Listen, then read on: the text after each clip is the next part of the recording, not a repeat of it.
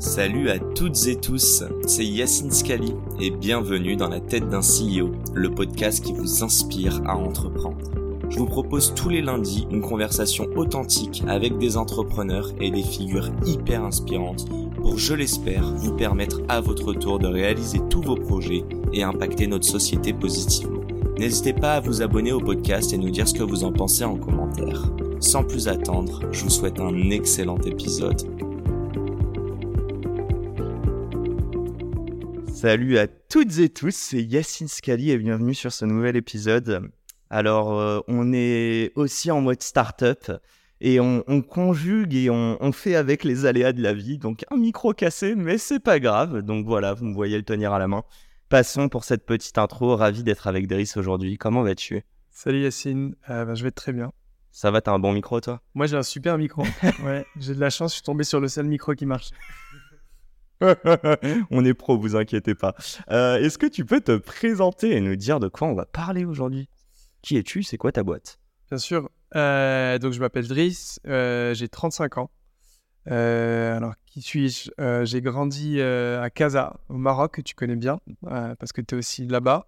moi, j'y ai, passé, bah, ai passé mes 17 prochaines, premières années. j'ai fait mon lycée, passé mon bac, et je suis venu faire mes études en France. Ok.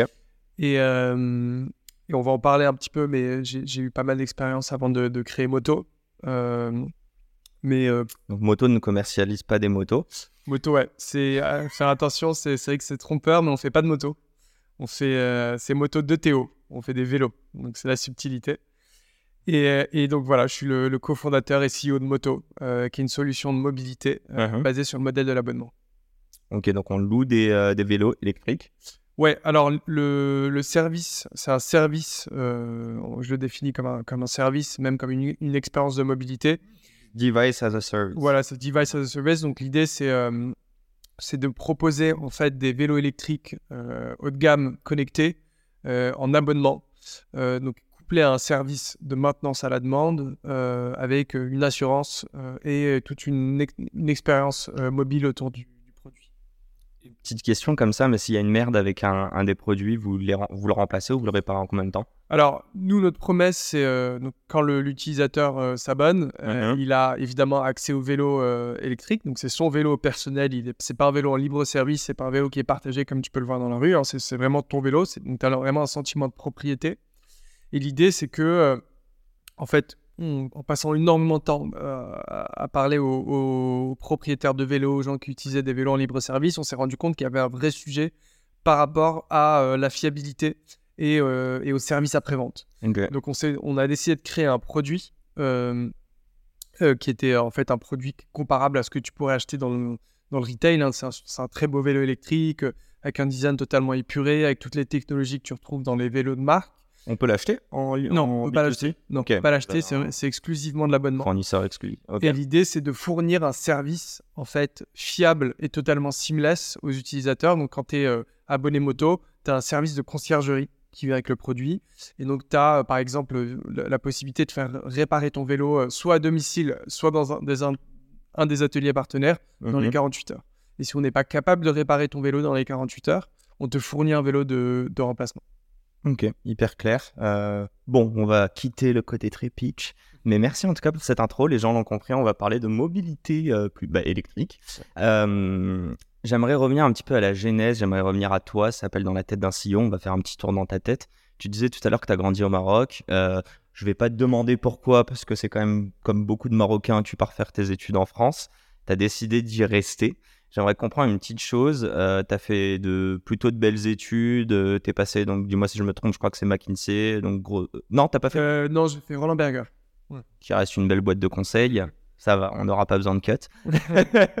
Et ouais, en fait, comment tu shifts? Ça, c'est vraiment une question que j'aime bien poser, mais pourquoi tu, tu, tu chopes ces, ouais, ces belles boîtes qui, sont, qui ont des très beaux logos sur le CV euh, qui permet d'avoir un, certain coussin financier aussi euh, quand, hum, quand, quand, tu rentres en CDI là-bas.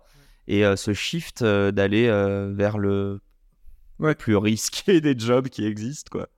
Ouais, bien sûr. Alors, bon, effectivement, comme beaucoup de mes, mes potes marocains, mmh. j'ai fait le lycée français. Puis, dans la suite naturelle des choses, c'est de venir faire ses études en France. même si c'est de moins en moins. Il y a beaucoup de gens qui se tournent vers d'autres pays, vers l'Angleterre, le Canada, les États-Unis, la Belgique.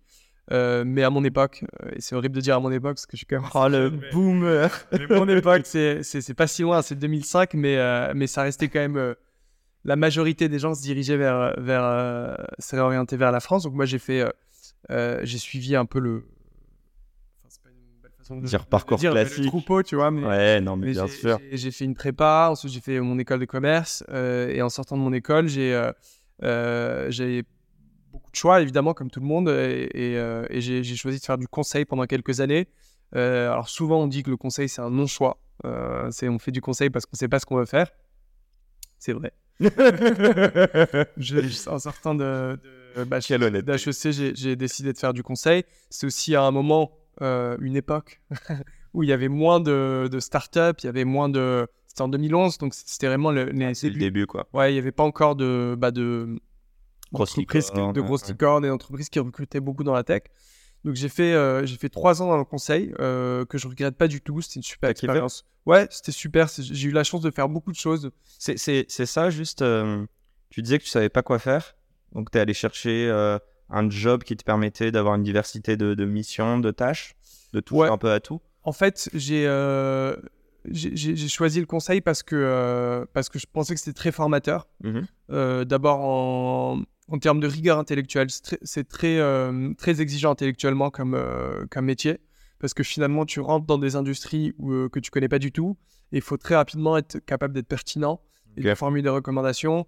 c'est très analytique aussi, parce que ben, tu as besoin de, de pouvoir ben, tu vois, analyser des bases de données, formuler des recommandations, donc c'est quand même assez complet comme métier.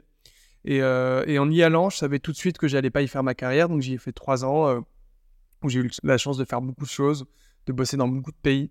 Euh, donc en France, aux US, euh, ah oui, au UK, au Maroc, et, euh, et je regrette pas du tout.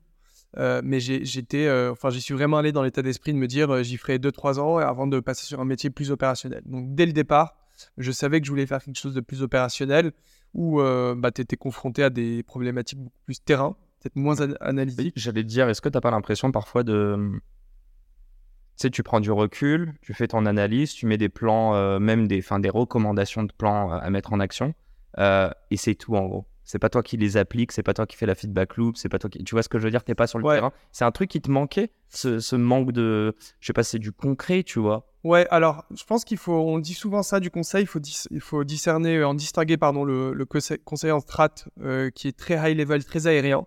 Euh, typiquement euh, des grosses missions publiques que feraient des McKinsey, BCG, Roland Berger, euh, etc., où effectivement tu formules des recommandations, des plans à 10 ans, et, et, tu vois jamais le, en fait, l'après. Tu sais même pas si c'est appliqué. implémenté. Donc ça, ça, reste intellectuellement, c'est passionnant parce qu'en fait, tu bosses pour un gouvernement, tu proposes de repenser la vision tourisme, la vision agriculture, etc. sur sur 10 ans, mais finalement, en fait, tu vois jamais ce qui se passe dans, dans les faits.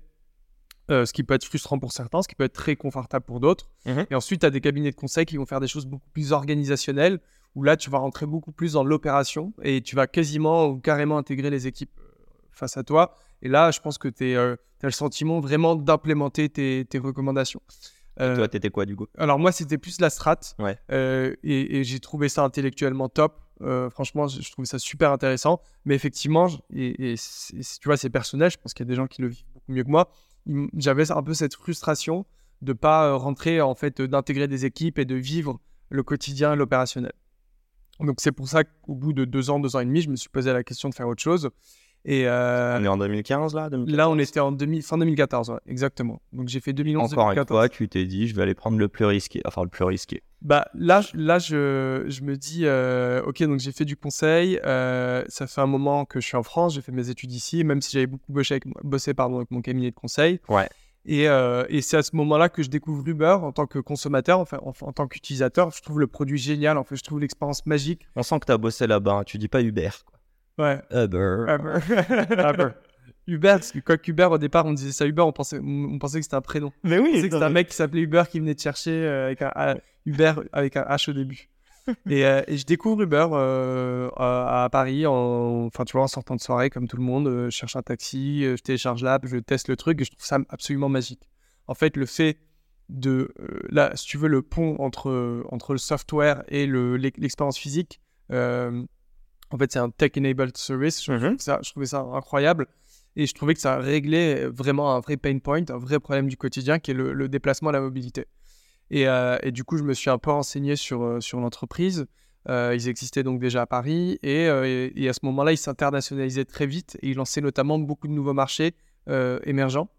Et, je me suis posé la question très rapidement de les rejoindre. Donc j'ai passé des entretiens chez eux et ils m'ont dit euh, t'es faire quoi? Tu voulais faire quoi? Alors, au départ, on m'a recruté comme, comme Operation Manager.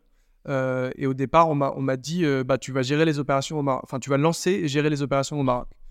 Euh, sauf que les choses sont pas passées comme prévu. Donc, j'ai eu mon job. j'allais commencer, j'allais déménager de nouveau au Maroc. C'était génial parce que je repartais. euh, T'étais content ouais, j'étais- retrouver- ouais, j'étais content. Ouais. C'était c'était, c'était génial de monter une entreprise comme ça euh, dans son pays et, De et ouf. de- et où il y a un vrai sujet de, il y a un vrai sujet de problème de transport, de mobilité, de sécurité, notamment pour les femmes, de permettre d'ouvrir un service euh, qui permet à tout le monde de se déplacer et qui en plus donne des, des opportunités euh, professionnelles à des gens, Mm. euh, à des jeunes notamment, qu'il y a un vrai problème de chômage des, des jeunes euh, au Maroc. Je trouvais ça génial. En tout cas, sur le, sur le papier, c'était génial. Sauf que les choses se passent pas comme prévu. Euh, je suis censé démarrer. euh, Enfin, on était lundi, j'étais censé démarrer mercredi euh, sur mon nouveau job au Maroc. Donc, commencer à défricher le terrain, créer l'entité. On avait une petite équipe sur place, etc. Tu étais sur place là à ce moment-là Euh, non, bah, j'allais. euh, Ok, deux jours plus tard, ouais, t'aurais- J'allais deux jours plus tard. Mm. Euh, sauf que deux, enfin, deux jours avant, on me dit euh, bah, en fait, le Maroc, ça va prendre plus de temps parce qu'il y a des, des problématiques un peu réglementaires, notamment. euh, bah, toi, tu le sais très bien, mais euh, au Maroc, on a une devise qui est non convertible. Donc, il y a des sujets de. de en fait, de, Euh, de sortir le. Forex, quoi. de- Ouais. La currency, de sortir l'argent que tu génères au Maroc, euh, de le faire reverser sur des entités offshore qui sont pas au Maroc, etc. Donc en fait, il y avait tout un contexte réglementaire qui faisait que c'était très compliqué. Euh, donc c'est là qu'on me propose en fait d'aller participer au lancement du Caire en Égypte, euh, ce que je trouve génial. Je dis oui immédiatement. Donc en fait, mon vol de mercredi euh, Annulé. Paris-Casa, je le sens, je fais Paris-Le Caire. Et, Putain, faut avoir les, et ouais, c'est ce qui est à la fois les épaules, génial avec ces entreprises, c'est qu'il y a énormément d'imprévus et de, en fait, de renversements de table tout le temps. Mhm. Et- mais ce qui peut aussi être euh, un peu frustrant pour des gens qui sont pas euh, forcément euh, à l'aise avec le changement. Donc finalement, j'atterris au Caire. euh, c'était un mois de, je crois que c'était le mois de juin, donc il faisait extrêmement chaud. J'arrive au Caire, le marché existait déjà, il y avait deux personnes dans l'équipe. Euh, donc je me retrouve euh, Tu prends un Uber pour euh, l'aéroport? Je prends un Uber, ouais, je prends, je prends un Uber, donc je trouve ça génial de prendre un Uber au Caire. L'expérience n'est pas du tout la même qu'à Paris, hein, c'est pas du tout le même euh, produit, c'est pas du tout le même, euh, la même expérience. Ok. Et, euh, et donc j'arrive dans ce contexte où, euh, ben, en fait, le, le business d'Uber au Caire explose, il n'y a pas de cadre réglementaire, Euh, il y a énormément. En fait, le, ce qui est intéressant avec le business Uber, c'est c'est une marketplace, donc il y a deux béquilles. Mhm. Il y a une béquille supply, donc offre, donc le pool de chauffeurs, et il y a une béquille demande, donc, toi et moi qui commandons un Uber. Et en fait, toute la philosophie d'Uber, c'est de dire que l'offre appelle la demande. Euh, donc ça, ce cercle, cette flywheel, ce cercle vertueux de gonfler la demande et faire grossir l'offre, pardon, faire grossir l'offre, et l'offre euh, va générer de la demande. Donc en fait, ça a été le principe d'Uber pendant très longtemps, c'était de subventionner, de créer une offre importante pour donner le sentiment à l'utilisateur, donc au client, qui a une voiture à moins de 5 minutes n'importe où dans Paris, n'importe où au Caire, n'importe où dans New York.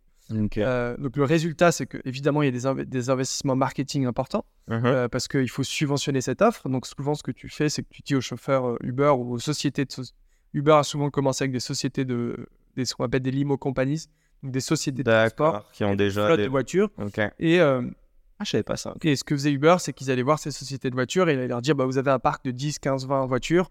Nous, on va vous garantir un chiffre d'affaires quotidien. Et euh, tout ce qu'on vous demande, c'est d'être connecté sur l'app Uber pendant euh, 8 heures par jour Mm. euh, pour que quand il y a une demande, euh, quand il y a Et de faire la course de accessoire. faire la Ouais. course, exactement. Donc, euh, c'est pour ça qu'au dé- au début du bar, ce qui était incroyable, c'était vraiment le sentiment d'avoir une voiture euh, à chaque coin de rue. Mais la réalité, c'est que 70% du temps, ces voitures étaient euh, vides et qu'il n'y avait pas de demande.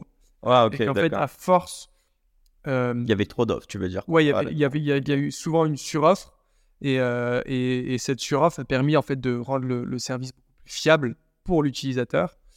Et en- c'était quoi la div Excuse-moi, je t'interromps, Driss, mais tout à l'heure tu parlais du euh, de, tu disais le service au Caire, donc en Égypte versus, en disant à Paris, était totalement différent. C'était quoi le- la diff pour toi? Alors, il y a eu, euh, Standing, il n'y avait pas les bouteilles d'eau dans, dans les. Alors, non, il y avait clairement pas les bouteilles d'eau, ça c'est certain. Euh. En fait, le... au Caire, il n'y avait pas de cadre réglementaire. Euh. C'est-à-dire qu'il n'y avait pas de système de VTC, comme tu peux l'avoir en France, de capacitaire, etc. Ok. Euh, tu as juste besoin d'un permis de conduire et d'une voiture pour, euh, pour, euh, pour conduire, en tout cas à l'époque, pour conduire euh, pour Uber. Donc le principe, euh, d'ailleurs je, je le répète peut-être parce que c'est pas c'est pas évident. pour tout le Mhm. monde, les, les chauffeurs Uber sont pas employés d'Uber, c'est des Bien sûr. c'est des contractants en fait, même pas des contractants, Des freelances, hein. ouais. pas des freelances, hein, Non, même sont pas. payés euh, à la course. En fait, c'est soit des auto-entrepreneurs, c'est des indépendants. Ok. Et au Caire, donc le... à l'époque, il n'y avait pas de cadre réglementaire. Donc on a- au moment où je suis arrivé au Caire, l'idée c'était d'onboarder un maximum de chauffeurs euh, pour créer cette offre et pour euh, bah, justement créer la dynamique euh, positive de- d'Uber. Et donc le, le- si tu veux, les personnes qui étaient euh, en fait le prérequis pour onboarder les chauffeurs, c'était très bas. Il faut avoir un permis de conduire, il faut avoir une voiture à peu près en état et euh, une assurance et c'est bon. On onboardait des centaines, voire des milliers de chauffeurs par semaine. On avait, en fait, on faisait ça dans des théâtres, dans des auditoriums où il y avait Ah oui, euh, en physique du 500, coup. si- ouais. Ok. 500, 600 personnes. Euh, je me souviens, mais ma première semaine au Caire, j'ai onboardé euh, 500 chauffeurs dans un auditorium euh, au micro. Et, et les, les gars s'en sortaient de là avec accepté leur première course en sortant du Trop théâtre. drôle. Donc évidemment, c'est génial parce que tu- ça, c'est vraiment l'hypercroissance. C'est- Et tu le vois en fait. tu le vois en fait, témoin. Euh, on a des cartes avec les, les voitures et, et tu vois tous les jours en fait les cartes qui deviennent de plus en plus noires de voitures. Tu vois Bien- Ouais, bien sûr. inondé de, de, de voitures, de chauffeurs Uber. Et, euh, et tu le vois aussi dans tes chiffres, euh, on faisait des, des croissances à 500-600% de semaine en semaine. Ok. Ouais. Et, euh, et Ça dure été- combien de temps ça ouais? Ça a duré combien de temps pour toi, euh, l'Égypte Alors, l'Égypte, ça a duré quelques mois, ça a duré euh, 4-5 mois. 5 Ok. mois. Et euh, le temps de, de régler les problèmes réglementaires au Maroc. Et là, je suis retourné au Maroc justement pour, euh, avec une petite équipe, créer Uber et, et- et lancer les opérations. Et pareil, euh, les- nos, nos premières semaines au Maroc, ça allait, ça allait très très vite. On a, on a un peu copié le modèle égyptien où euh, on s'est dit qu'on allait onboarder un maximum de chauffeurs pour créer cette, offre et encourager la demande. Sauf qu'on s'est heurté à des problèmes réglementaires beaucoup plus vite, euh, avec euh, notamment euh, les syndicats de taxi, les- le ministère de l'Intérieur, les mairies, etc. Mhm. Donc ça a été beaucoup plus, je dirais, conflictuel avec les autorités locales, où on a dû, en fait, c'était beaucoup plus une négociation que, que se concentrer sur le business. Et finalement, euh, au bout de deux ans, enfin au bout d'un an, euh, non, au bout de deux ans, le, le- le marché a été fermé euh, parce que justement, ça devenait beaucoup trop conflictuel. Il n'y avait pas Karim à l'époque. Il y avait Karim commencé. Euh. Karim, c'est le Uber euh, du Moyen-Orient. Et Uber, on dit Karim et Uber, si les gens comprennent pas qu'on parle de mobilité, en fait, on parle de deux personnes. C'est ça, Uber en France, Karim au Maroc, make sense. Ouais, ouais. non, c'est pas des personnes, c'est des services. Mais ça aurait pu. Non, il y avait Karim s'est lancé après Uber et en fait, C'est Dubaï, euh, Karim à la Karim ils sont à, ils sont à Dubaï à la base. Ouais, exactement. Euh, et Karim qui a été racheté par Uber. Exactement. Et du coup, c'est on a, ils ont gardé la marque Karim au Maroc et Uber a disparu. Et euh, moi, je suis parti un peu avant ça. En fait, j'ai- été transféré euh, en Asie du Sud-Est. Euh, enfin, j'ai pas été transféré, j'ai demandé à être transféré parce que je trouvais que le contexte réglementaire devenait beaucoup trop. Oh, chiant. En fait, c'était chiant. Ouais, non, mais c'est pas ça le. le- vraiment me concentrer sur le. C'était du les- lobbying, les presque. Et en fait, c'était devenu Ouais, essentiellement du lobbying. de la politique. Plaisez-moi. Euh, Il y avait quelqu'un qui s'occupait de ce, ce versant-là et moi j'étais beaucoup plus sur les opérations. Et, euh, et, je- et ça venait beaucoup trop complexe à opérer. C'était un marché qui était beaucoup trop euh, chargé et intense. euh, et c'était essentiellement du lobbying. Et donc les choses étaient beaucoup trop lentes. Ouais, c'est parce que tu étais venu chercher en sortant du Mais c'était conseil. pas du tout ce que je Mm. cherchais. Du coup, j'ai, euh, j'ai demandé à être transféré. J'ai été transféré à Singapour. Euh, donc, pareil, j'ai fait mes valises. C'était fait quasiment en l'espace d'une semaine aussi. hein. J'ai fait mes valises, je suis allé à Singapour. Et à Singapour, j'y ai passé un an. Et je dirigeais les opérations à Singapour et en Malaisie. Donc, je faisais les deux. Ok. Je faisais la navette entre Singapour et Kuala Lumpur. Où là, c'était un contexte long. ça. totalement différent. Ouais, c'est c'est moins d'une heure, c'est 45 minutes d'avion. Et, euh, et là, le contexte était totalement différent parce que le business était déjà bien installé à Singapour. Euh, c'était un, des plus gros marchés euh, mondial de, de- du beurre Mhm. parce que le, le panier moyen, la- le, ticket moyen de la course est très élevé. C'est une- Singapour, c'est évidemment un pays qui est très riche. Et euh, la course moyenne était en, une des, des- des- je pense c'était une des trois villes où le- la course moyenne est la valeur d'accroissement moyenne était, était le plus élevée. Et c'était hyper bien réglementé. À la singapourienne, tu avais ce qui s'appelait la LTA. En fait, c'est l'organe réglementaire de la, du transport urbain.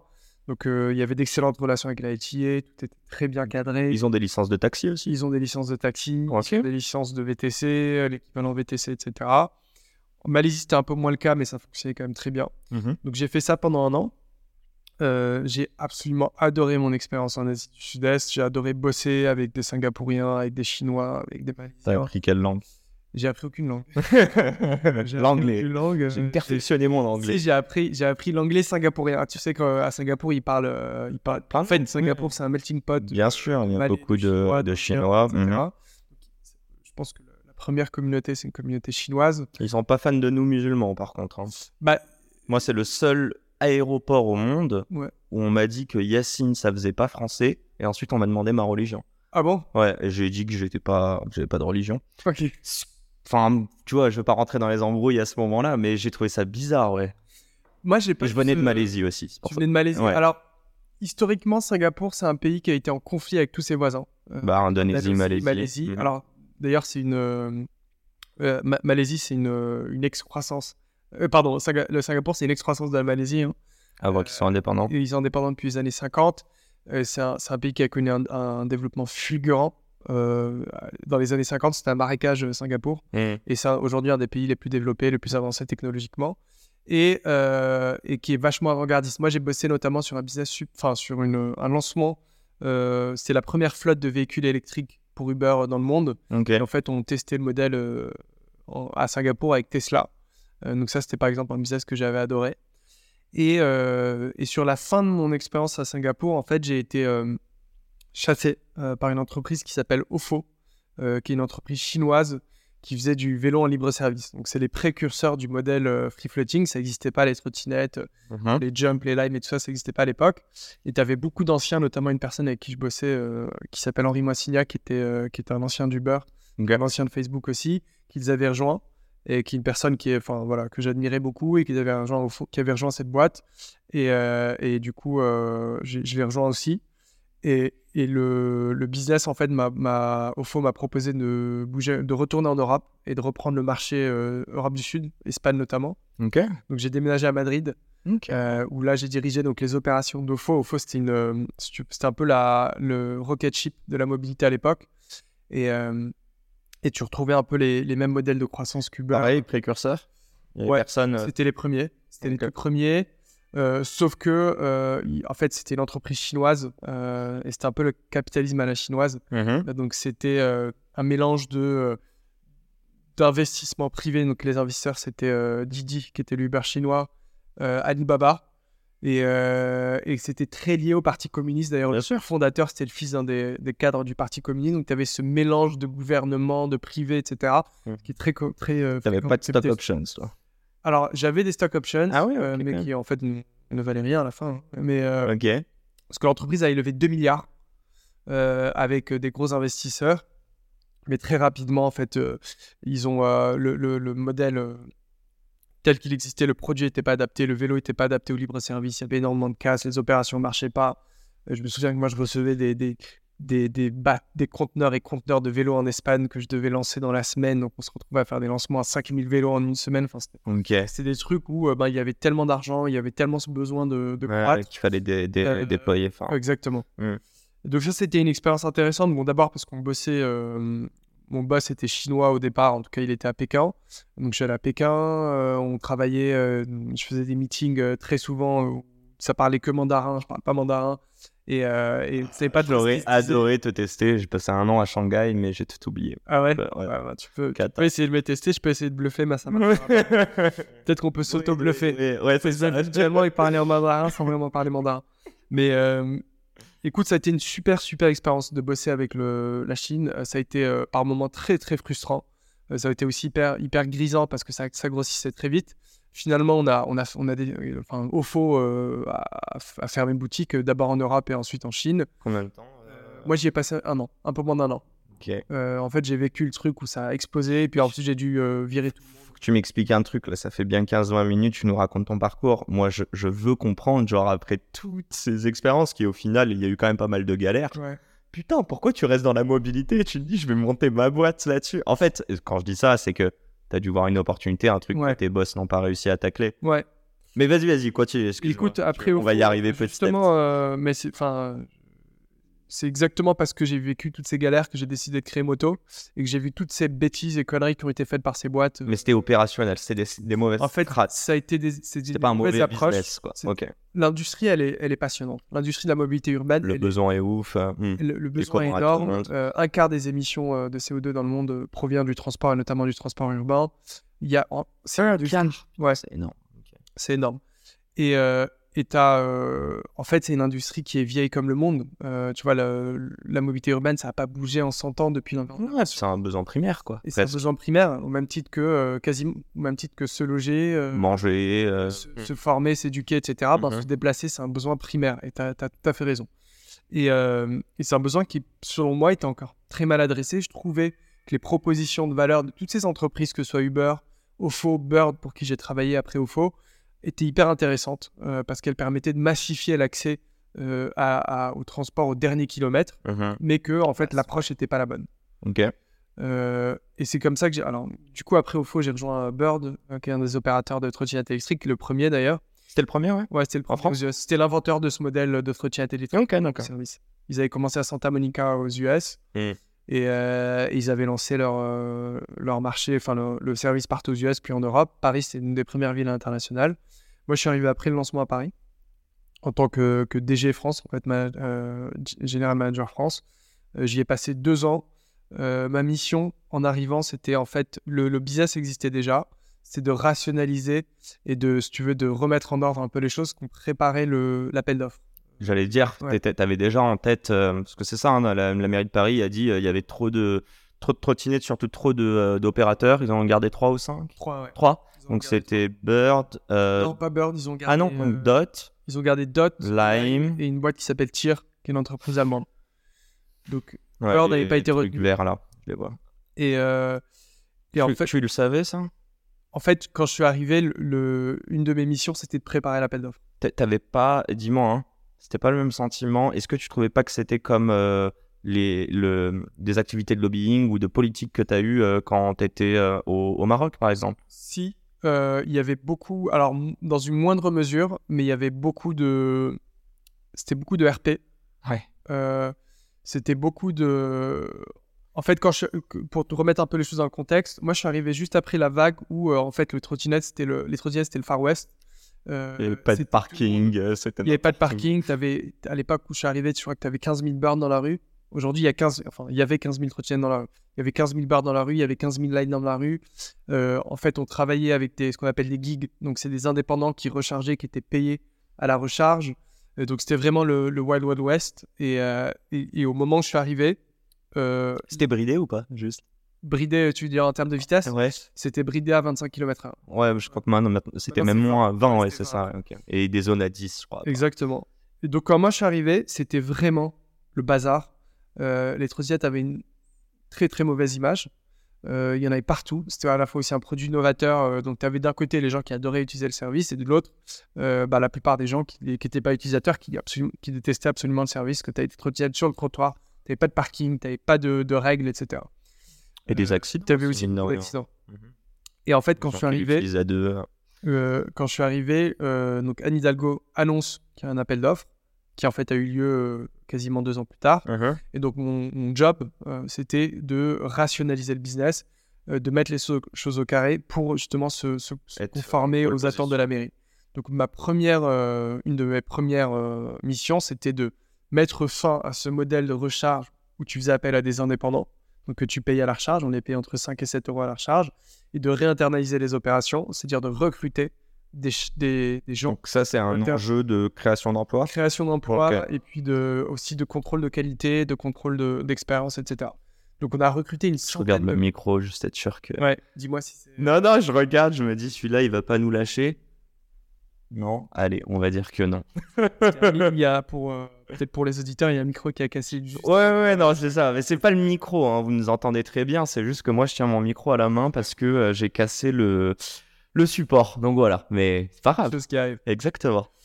Euh, donc voilà. On adore le changement. ça a été, euh, ça a été de, de, recruter en fait des, des gens en interne mmh. qui allaient s'occuper de la recharge, des changements de batterie, des, de, la, réparation, etc. Donc, on a recruté une centaine de techniciens en l'espace d'un mois, je pense.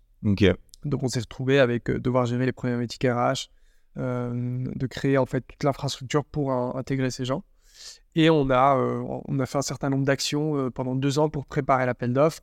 Ensuite, le Covid a un peu chamboulé le, le programme, donc l'appel d'offres est intervenu un peu plus tard. Euh, finalement, on n'avait pas été retenu par la mairie de Paris. Hein. ça a été Lime, Tir et, Dot. Et, euh, et moi, pendant tout ce temps-là, euh, je voyais deux choses. ça faisait déjà plusieurs années que je bossais dans cette industrie. qui me passionnait toujours autant, mais je trouvais que l'approche de toutes ces entreprises n'était pas forcément la bonne. D'abord parce qu'il y avait une, une, approche qui était drivée par l'investissement VC. C'est des boîtes qui ont, qui ont levé énormément d'argent, que ce soit Uber, Ofo ou Bird.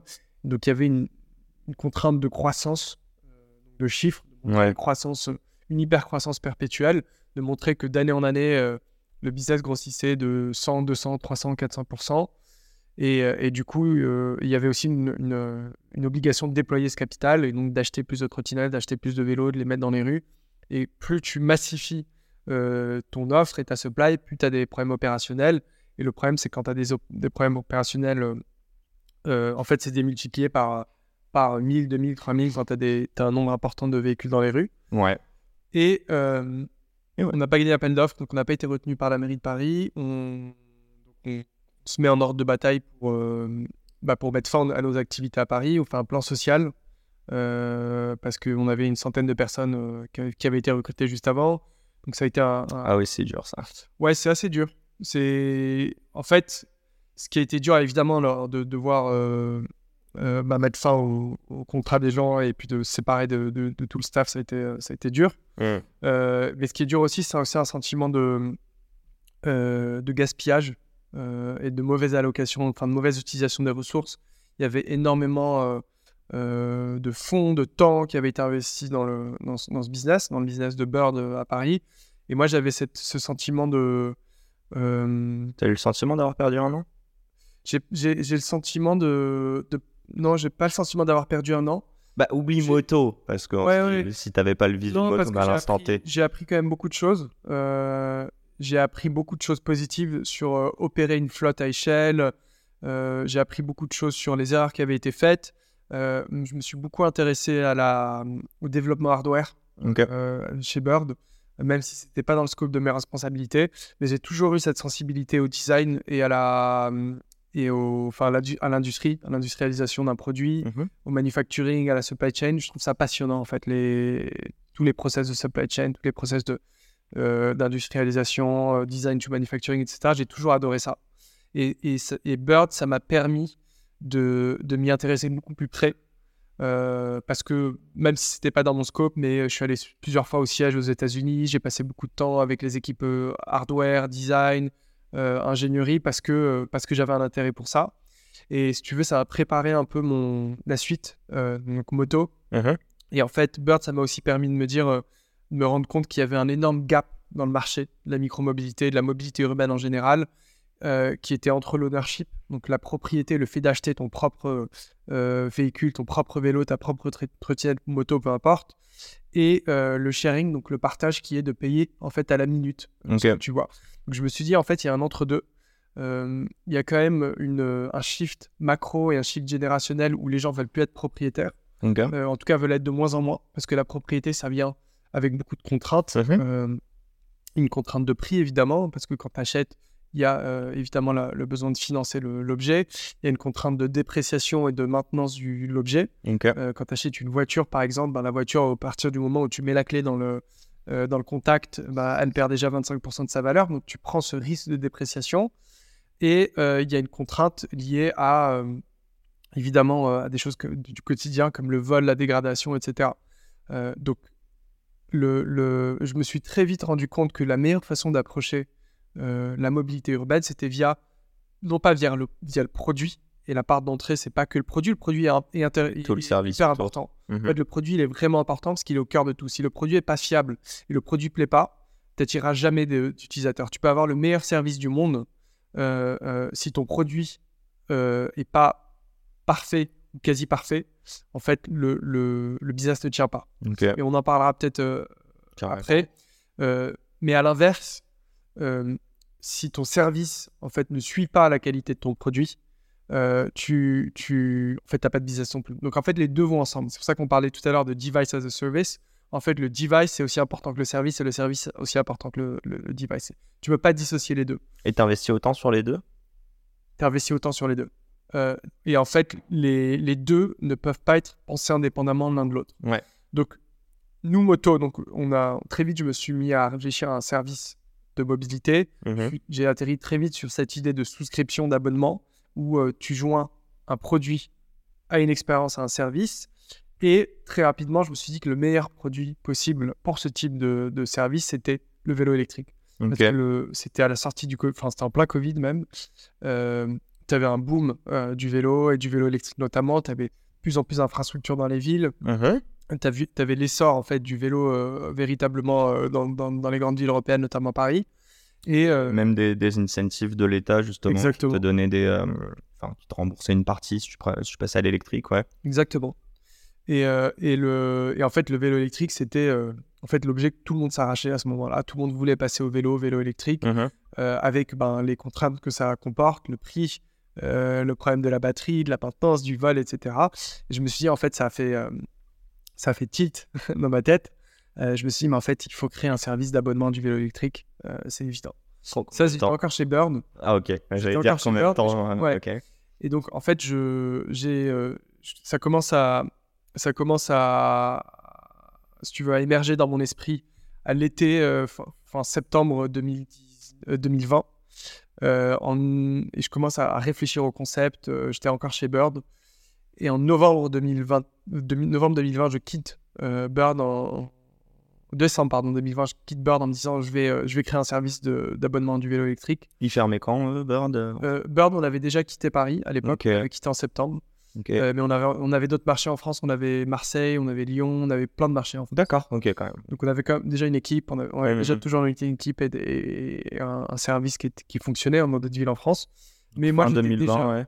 Ouais, pardon, excuse-moi. Et toi, tu étais déjà projeté sur autre chose Moi, je me dis, en fait, il faut absolument que je crée ça. Ok. Et je voyais, plus j'en parlais autour de moi, euh, plus je testais l'idée euh, auprès d'utilisateurs. J'ai fait beaucoup d'interviews utilisateurs, beaucoup d'interviews auprès de propriétaires de vélos électriques. Pourquoi c'est important ça? De faire des interviews avec les potentiels utilisateurs, potentiels clients? Alors. Parce qu'il y en a, ils te disent, quand tu crées une boîte, j'ai en fait, j'ai entendu les deux.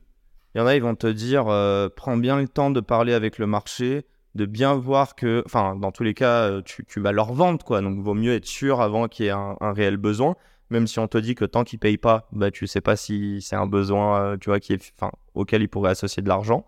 Et d'un autre côté, il y en a qui te disent non, non, vas-y, fonce tête baissée et tu auras bien des retours euh, assez rapidement.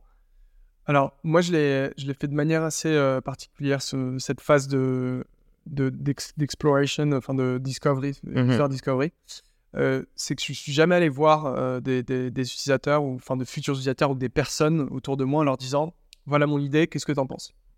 Je suis pas allé leur dire voilà j'ai envie de monter un service de, d'abonnement du vélo électrique uh-huh. voilà ce que je vais proposer est-ce que ça te, ça te paraît intéressant etc tu pars, tu pars de la problématique plutôt en fait je suis plutôt allé euh, à chaque fois je faisais la même chose j'invitais les personnes soit à prendre un café soit à déjeuner ou peu importe et en fait c'était sous forme d'une discussion donc euh, je leur je voulais pas que ça soit biaisé je, je leur ai jamais dit euh, écoute j'ai réfléchi à un business en fait c'est plutôt des gens j'ai voilà j'ai allons prendre un café c'était des gens que je connaissais premier deuxième degré soit des gens plus ou moins proches. Et, je l'ai fait sous forme de discussion où, euh, en fait, je démarre, euh, c'est une méthode de l'entonnoir, je démarre très très large. Et en fait, ensuite, j'essaie de mettre l'accent sur euh, des pain points du quotidien. Qu'est-ce que tu fais dans la vie? Est-ce que tu as des enfants? Comment tu emmènes des enfants à la crèche? Est-ce que tu... Et en fait, à chaque fois que j'attaquais un sujet, les personnes faisaient remonter un pain point. typiquement, ouais, mais j'ai des enfants, mais la crèche, elle est à tel endroit, le métro, c'est compliqué, ou j'ai mon vélo, mais c'est la troisième fois que je me fais voler mon vélo électrique, j'en ai marre. Enfin, tu vois, ce genre de choses qui, en fait, qui faisaient remonter des problèmes, des frustrations du quotidien, qui me permettent d'affiner mon concept. Donc, ça n'a jamais été valider une idée, ça, a mmh été, ça a été plutôt valider le, problème. En tout cas, valider qu'il y avait, qu'il y avait, qu'il y avait des pain points au quotidien et, euh, c'est mettre un coefficient sur les pain points ensuite pour, pour développer ta solution, par exemple? Ouais, totalement. En fait, c'est, ça te permet de quand tu penses à ta solution, de dire en fait, ça s'est remonté 3-4 fois, peut-être qu'il faut creuser. tel, tel sujet, en fait, c'est paraît moins important alors que moi ça me paraissait important, tu vois, mmh parce que ça n'a jamais été. En fait, c'est vraiment partir du problème et, partir du problème dans son contexte, donc de pas biaiser les gens, pour que les gens puissent s'exprimer de manière authentique et sincère, mmh et ensuite travailler ta solution à partir du problème que tu as, que as identifié au cours de tes discussions. Et, j'ai grave envie qu'on parle de la V1, mais avant ça, j'ai envie de te poser une question. Tu nous as parlé de product, tu nous as parlé de service.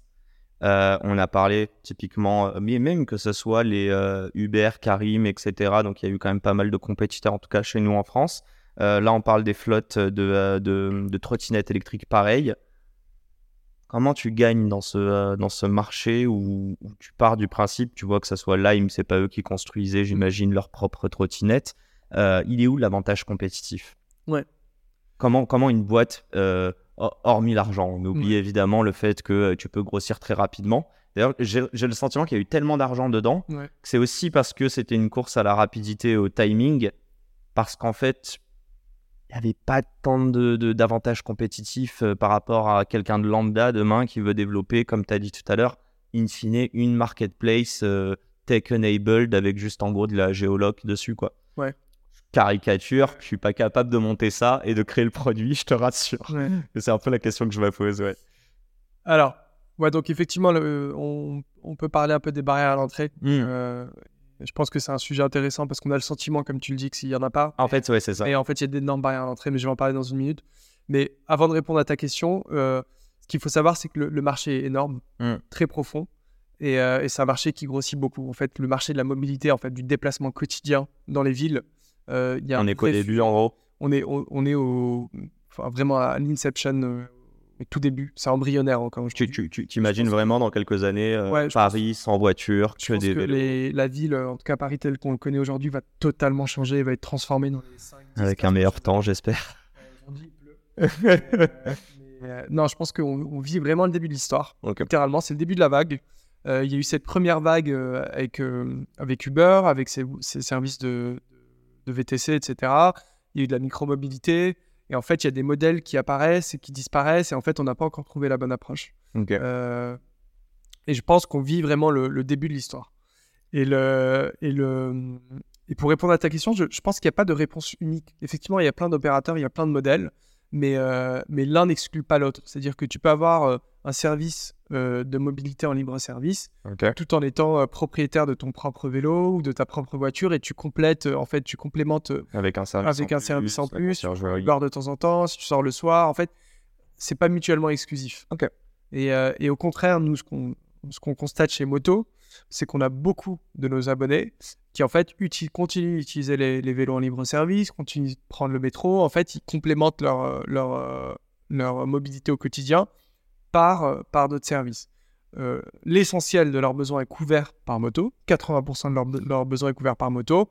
Mais ponctuellement, ils vont utiliser d'autres services. Moi-même, j'ai un moto, évidemment. Mais il m'arrive de prendre, alors plus de trottinette, ce qu'il n'y en a plus dans la rue, mais de prendre libre service, de prendre Uber, de prendre le métro, etc. Mhm. Donc en fait. En fait, c'est ouvrir euh, le champ des, des, des, possibles. Exactement. Il n'y a pas de réponse unique. Ouais, c'est ça. Il n'y a, absolument pas de réponse unique. C'est de la complémentarité. Je compare, euh, je compare souvent ça euh, à l'industrie de la, de la, food tech ou du food. En fait, il va t'arriver d'aller au restaurant, manger chez toi, de commander. Enfin, il n'y a pas de. Ouais, japonais, chinois, enfin, ça ne veut pas dire que. Il y a, y a plein, plein, de façons de se déplacer et tout le monde va avoir un moyen de transport de prédilection. Uh-huh. Nous, en l'occurrence, quand les abonnés sont chez Moto, nos abonnés moto, bah, c'est leur vélo électrique moto. Euh, mais euh, de temps en temps, ils vont, prendre leur ils vont prendre le métro, ils vont prendre le... Donc voilà, le, le, marché est suffisamment grand et les services et les, les, les modes de transport sont suffisamment complémentaires pour qu'il y ait de la place pour tout le monde. Ok. Euh, toi, tu t'es dit, j'ai une épingle à tirer du Exactement. Ok. Et, et en fait, donc, si on revient à ce, que, ce qui différencie, ce qui démarque Moto, en tout cas ce que moi je pense être notre barrière à l'entrée, mmh la première, c'est euh, le produit. Tout, tout, démarre avec le produit, le vélo. ça coûte cher un vélo électrique. Hein. C'est, euh, je crois que c'est du 2500 balles. Ouais, ça dépend de ce que tu vas acheter. Mais ouais. Premier prix, c'est quoi? Ça reste 2000 balles Je pense que le premier prix? chez Decathlon, c'est autour de 1000 euros. Ah, ok. Euros. Mais bon. Mais c'était sur un vélo électrique assez basique. Mmh Et ensuite, un vélo, ça peut, ça peut te coûter 20 000 euros. Hein. Il y a des vélos électriques qui coûtent extrêmement cher. Euh. Je crois que j'achèterai une bagnole avant. Électrique, évidemment. Ouais, mais tu as des vélos hyper sophistiqués avec plein de. Tu vois, les, en fonction des matériaux, des composants que tu utilises, tu as des, as des très, beaux, très beaux vélos électriques. Donc, le, le produit, c'est la base de tout. Euh, en fait, si ton produit est fiable et durable, euh, donc ton business peut être fiable dans, dans, dans, le, dans la durée. Parce que, en fait, ce qui est déterminant dans notre business, c'est la confiance que tu crées avec tes utilisateurs et tes abonnés. Et la confiance, elle se fait sur deux choses. Elle se fait sur le produit, euh, donc sur le vélo. Il uh-huh. euh, faut que le vélo, on se sente en sécurité. Il faut que, évidemment, le vélo nous plaise. Il faut que le vélo soit euh, casse pas toutes les deux semaines. Uh-huh. Et ensuite, si tu as un produit fiable, il faut construire un service parce que tu auras toujours des problèmes. Il y a dans le hardware. SAV ou c'est même en amont parfois quand tu parles de service? C'est l'expérience utilisateur ou c'est tout. En fait, euh, nous, on se définit vraiment comme un service et pas comme un produit. C'est la livraison de ton produit à euh, c'est toute l'expérience d'une réparation. C'est toute l'expérience. En fait, il faut que toute l'expérience, tous les touch points avec l'utilisateur, faut qu'ils soient euh, pensés et étudiés pour qu'ils soient parfaits. Donc, c'est à partir du moment où tu découvres Moto, au moment où tu arrives sur notre site, où tu prends un abonnement, où tu choisis ton produit, ensuite tu tu prends rendez-vous pour euh, récupérer ton vélo. Là, tu as une expérience d'onboarding. Donc, tu arrives dans un lieu qui est brandé. Tu as une personne qui t'accueille, euh, qui te, t'explique le service, qui va te, t'expliquer comment, comment, marche le vélo. Il y a une application qui vient avec le vélo. Une fois que tu pars avec ton vélo, euh, bah, c'est toute la partie après, après un post-onboarding où tu vas, si tu as un souci, interagir avec notre support client. Donc, c'est vraiment tous les touchpoints. Jusqu'au moment où tu rends ton vélo. Même le, le moment où tu décides de rendre ton vélo, c'est important. La manière dont tu le rends, euh, tu n'as pas caché euh, le truc euh, résilier mon abonnement? Non, non, non, absolument pas. Sur l'app, enfin, c'est très facile de trouver le moyen de résilier, donc c'est pas du tout, du tout un truc qu'on cache. donc en fait, nous, on, passe énormément de temps, et je pense que c'est un de nos premiers focus, sur l'expérience utilisateur. Et, le, le, vélo, le produit, il fait partie intégrante de l'expérience utilisateur. L'expérience, elle se fait sur le vélo, elle se fait sur le support client, et elle se fait sur la techno, donc toute la partie software euh, et, interface avec l'utilisateur. On salue PIF. Et on salue PIF, votre CTO. qui est notre CTO et, et Qui, j'imagine, a fait l'app. Ouais. ouais. en fait, tout est propriétaire euh, chez Moto. On a, donc on, a, on a aussi designé et conçu nos propres vélos. Euh, c'est assez rare. Alors, on fabrique au Portugal, en Europe. Euh, on source nos composants en Asie, parce que l'essentiel de l'industrie du vélo est en Asie, en Chine. Euh, et, on a euh, un designer industriel euh, qui s'appelle Hugo, que je salue, qui vit à Amsterdam et qui en fait a, conçu et designé le vélo. La ville des vélos. Amsterdam. Ville des vélos. Et en fait, Hugo bossait pendant, pendant 6-7 ans dans une agence de design, dans une plus grosse agence de design mobilité. Et, et je lui ai pitché l'idée de moto et il avait adoré, il nous a rejoint. Et donc aujourd'hui, conçoit, il a conçu toute la, évidemment, la partie hardware. Et, tout le vélo, en fait, c'est vraiment sa création, sa conception. Mhm. Et il a aussi beaucoup bossé sur la marque, parce qu'il est aussi euh, directeur artistique chez Moto. Je le montre parce que euh, peut-être que les gens ne le voient pas, mais Moto a un an. Happy birthday, bon, un peu plus d'un an. Euh, on avait fait ça pour notre anniversaire, on a, on a deux ans là. Bon, je m'appelle pas Valentin, mais vous aurez compris, on le salue. Le, le, mug Yacine est en cours de préparation. Ouais, c'est ça. mais je le veux. Hein.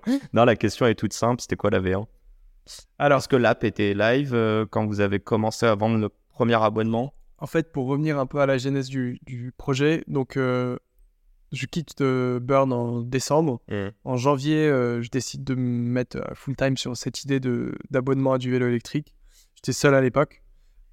vous avez compris ça à trois Alors, au départ, j'étais tout seul en janvier je, j'avais un deck, une idée, euh, et j'ai pitché des gens dans mon entourage, euh, parce que en fait, malheureusement, dans ce business, il te faut de l'argent tout de suite, euh, parce que sinon, tu peux pas lancer le business. En fait, il y a un produit, il y a du CAPEX, euh, il y a du BFR à financer. Mhm. Donc, euh, j'ai décidé de, de lever. Besoin de fonds de roulement, capital expenditure. Exactement. Qui ne, ne comprennent pas cet anglais. donc, c'est un business CAPEX intensive. Donc, il y a, qui demande beaucoup d'investissement au début. Bien sûr. Donc, euh, c'est pas, c'est pas un truc que tu peux bootstrapper. Mhm. où tu dis, ou sauf si tu as beaucoup d'argent sur, sur, le côté, mais c'est vraiment un truc où tu as besoin de financement très rapidement pour pour euh, lancer ton, ton produit. Donc, je vais euh, très rapidement lever des fonds euh, pour, bah, pour commencer à travailler cette idée. J'avais pas de nom. À l'époque, je me souviens, j'avais un deck que j'avais créé moi-même. j'avais appelé ça Bikeflex. Bikeflex Bikeflex. Ça ressemble un peu à Netflix. et, je suis allé pitcher. J'étais fier en plus. Ouais, j'étais fier, mais on m'a vite dit que c'était très moche, donc euh, je l'étais plus. Et euh, ensuite, j'avais changé, j'avais mis Bloom. J'ai trouvé ça plus cool. Ouais, je l'ai vu là. Ouais. Et, euh, et en fait, on a, j'ai levé des fonds euh, très rapidement, donc j'ai levé un demi-million d'euros. Tout seul? Sur un À l'époque, j'étais tout seul, ouais. Sur un deck? Sur un deck. J'allais dire pré-product, mais logique, vu que tu en as besoin pour lancer. Ouais. 500 000 euros, ça sert à quoi? C'est quoi la roadmap que tu as vendue à l'époque? C'était de lancer un pilote euh, avec des vélos euh, qui n'étaient pas nos vélos. On a acheté des vélos chez un partenaire. Donc on a acheté pour. Euh, pour on avait acheté pour. ouais. Bah, quasiment 400 000 euros de, enfin non, 200 000 euros de vélos. Ok. pour commencer à recruter et pour lancer en fait une centaine de vélos euh, pour tester cette idée d'abonnement, pour générer un peu de, traction, donc de, de, momentum, mhm. pour ensuite se mettre très tôt en fait. Dès le départ je savais qu'il fallait concevoir notre propre vélo. Je savais qu'il fallait intégrer totalement notre service il fallait créer notre propre tech. L'app est pas live à ce moment-là? Non l'app est pas live mais on achète une app euh, chez un, partenaire. Ok. Ouais et donc là euh, donc j'ai j'aime bien hein, juste une petite chose Driss en gros, t'as pas voulu tout faire en ligne directement tout seul. Et dis-moi si je me trompe, mais en fait, tu veux valider. C'est à ça que sert un pilote. Ouais. Et bon, je, dis ça, 500 euh, 000 euros, faut aller les trouver. Mais euh, c'était l'idée, quoi. C'est pas de te dire, euh, tu avais la vision d'avoir une tech propriétaire, un super service, un beau product. Mais tu t'es dit, si j'atteins ne serait-ce que 50% sur les trois, on va voir si déjà on arrive à choper un peu de, ouais, d'intérêt de, en fait du marché, c'est ça? Ouais, alors il y avait ça, il y avait aussi la volonté de, euh, de collecter de la donnée. Et des feedbacks pour ensuite travailler euh, sur des choses propriétaires, donc euh, sur un, hardware qu'on crée nous-mêmes, sur une app mmh. qu'on crée nous-mêmes, une infrastructure tech, comprendre en fait... 100 premiers clients déjà aussi. Et les 100 premiers clients, et en fait nos 100 premiers clients, on les connaissait tous, on a passé énormément de temps à leur parler, à collecter du feedback. Ça nous a énormément aidé dans le, dans la, dans le design et la conception, la conception du produit, évidemment. Donc, Hugo, il a fait euh, des centaines et des centaines d'heures d'interviews utilisateurs. Ouais. Ça nous a énormément aidé dans la conception de, de notre service, de nos opérations. Donc, Antoine, qui est le troisième associé, euh, qui m'a rejoint, donc qui était la première personne à, rejoindre le projet, a passé beaucoup de temps à comprendre qu'est-ce que ça voulait dire un service de maintenance quel type d'assurance. Et ça, on l'a appris grâce à notre pilote qui s'appelait Bloom à l'époque. Mhm. Et pareil pour PIF, donc le CTO, euh, quelles étaient en fait les attentes en termes de tech, d'infrastructure, d'opération, etc. C'est quoi le, le, biggest point, pain point que tu n'avais pas anticipé? Tu vois, qui est peut-être pas le plus gros parce qu'au final, tu avais déjà couvert pas mal de besoins, mais c'est quoi ce qui t'a étonné quand vous avez lancé Bloom, enfin le, le pilote de, euh, de moto du coup euh, il y a des choses en fait opérationnelles. Euh, on avait des intuitions avant de lancer Bloom. On s'était dit par exemple qu'il fallait absolument euh, qu'on fasse un service de maintenance à domicile, exclusivement à domicile. C'est-à-dire que le réparateur vient chez toi, répare ton vélo. Ce qui coûte une blinde, j'imagine. Ce qui coûte une blinde, qui est euh, complexe, etc. Et on s'était dit, c'est sûr, les, les, abonnés vont adorer parce qu'ils n'ont pas à se déplacer, etc. Mais on s'est rendu compte via Bloom que les gens préféraient venir euh, dans ton atelier, vivre l'expérience, discuter avec un humain, entre guillemets, mm. euh, et vivre vraiment le truc, et préférer pouvoir passer et pas avoir la contrainte de... C'est ce que j'allais te dire. Aujourd'hui, les colis, il y en a plein qui préfèrent les mettre dans un, relais. Hein. Et, et, ça, tu vois, euh, ça a été validé par notre, par notre pilote. Mm-hmm. Donc ça, c'est un exemple. Un autre truc, c'est que très tôt, on s'est lancé, on a dit, on est startup tech, etc. On va faire des onboarding à distance, où en fait, tu retires l'humain, euh, t'as pas de lieu physique, etc. Ah, ça, c'est un très bon enseignement d'ailleurs. Euh, c'est un excellent enseignement, c'est qu'on s'est dit en fait, on n'aura jamais de lieu physique euh, parce que on, est, on va tout faire via notre app, via notre site, etc. une warehouse peut-être Ouais, une warehouse, mais que l'utilisateur ne verrait jamais. Ouais, Et en fait, on s'est rendu compte que c'est un business où le lien humain et la confiance dans le produit, elle se construit notamment par le contact et la, la présence physique et le fait d'avoir un lieu où les gens peuvent venir interagir avec une personne, toucher le produit, l'essayer, le tester, poser ses questions. Et en fait, le... et c'est incroyable. Hein, moi, je trouve ce business génial parce que le, le vélo, euh, c'est un produit qui est, euh, qui est très émotionnel. le transport, en fait, la mobilité, de manière générale, euh, quand tu déplaces au quotidien, c'est des moments qui sont très intenses en émotion. en fait, tu peux être génial quand ça se passe très bien. Tu vois, quand tu prends ton vélo le matin, Ouais, mais ça peut te. Tu vas au boulot, tu as le sourire, etc. Ça te détend, ça te permet de te vider l'esprit.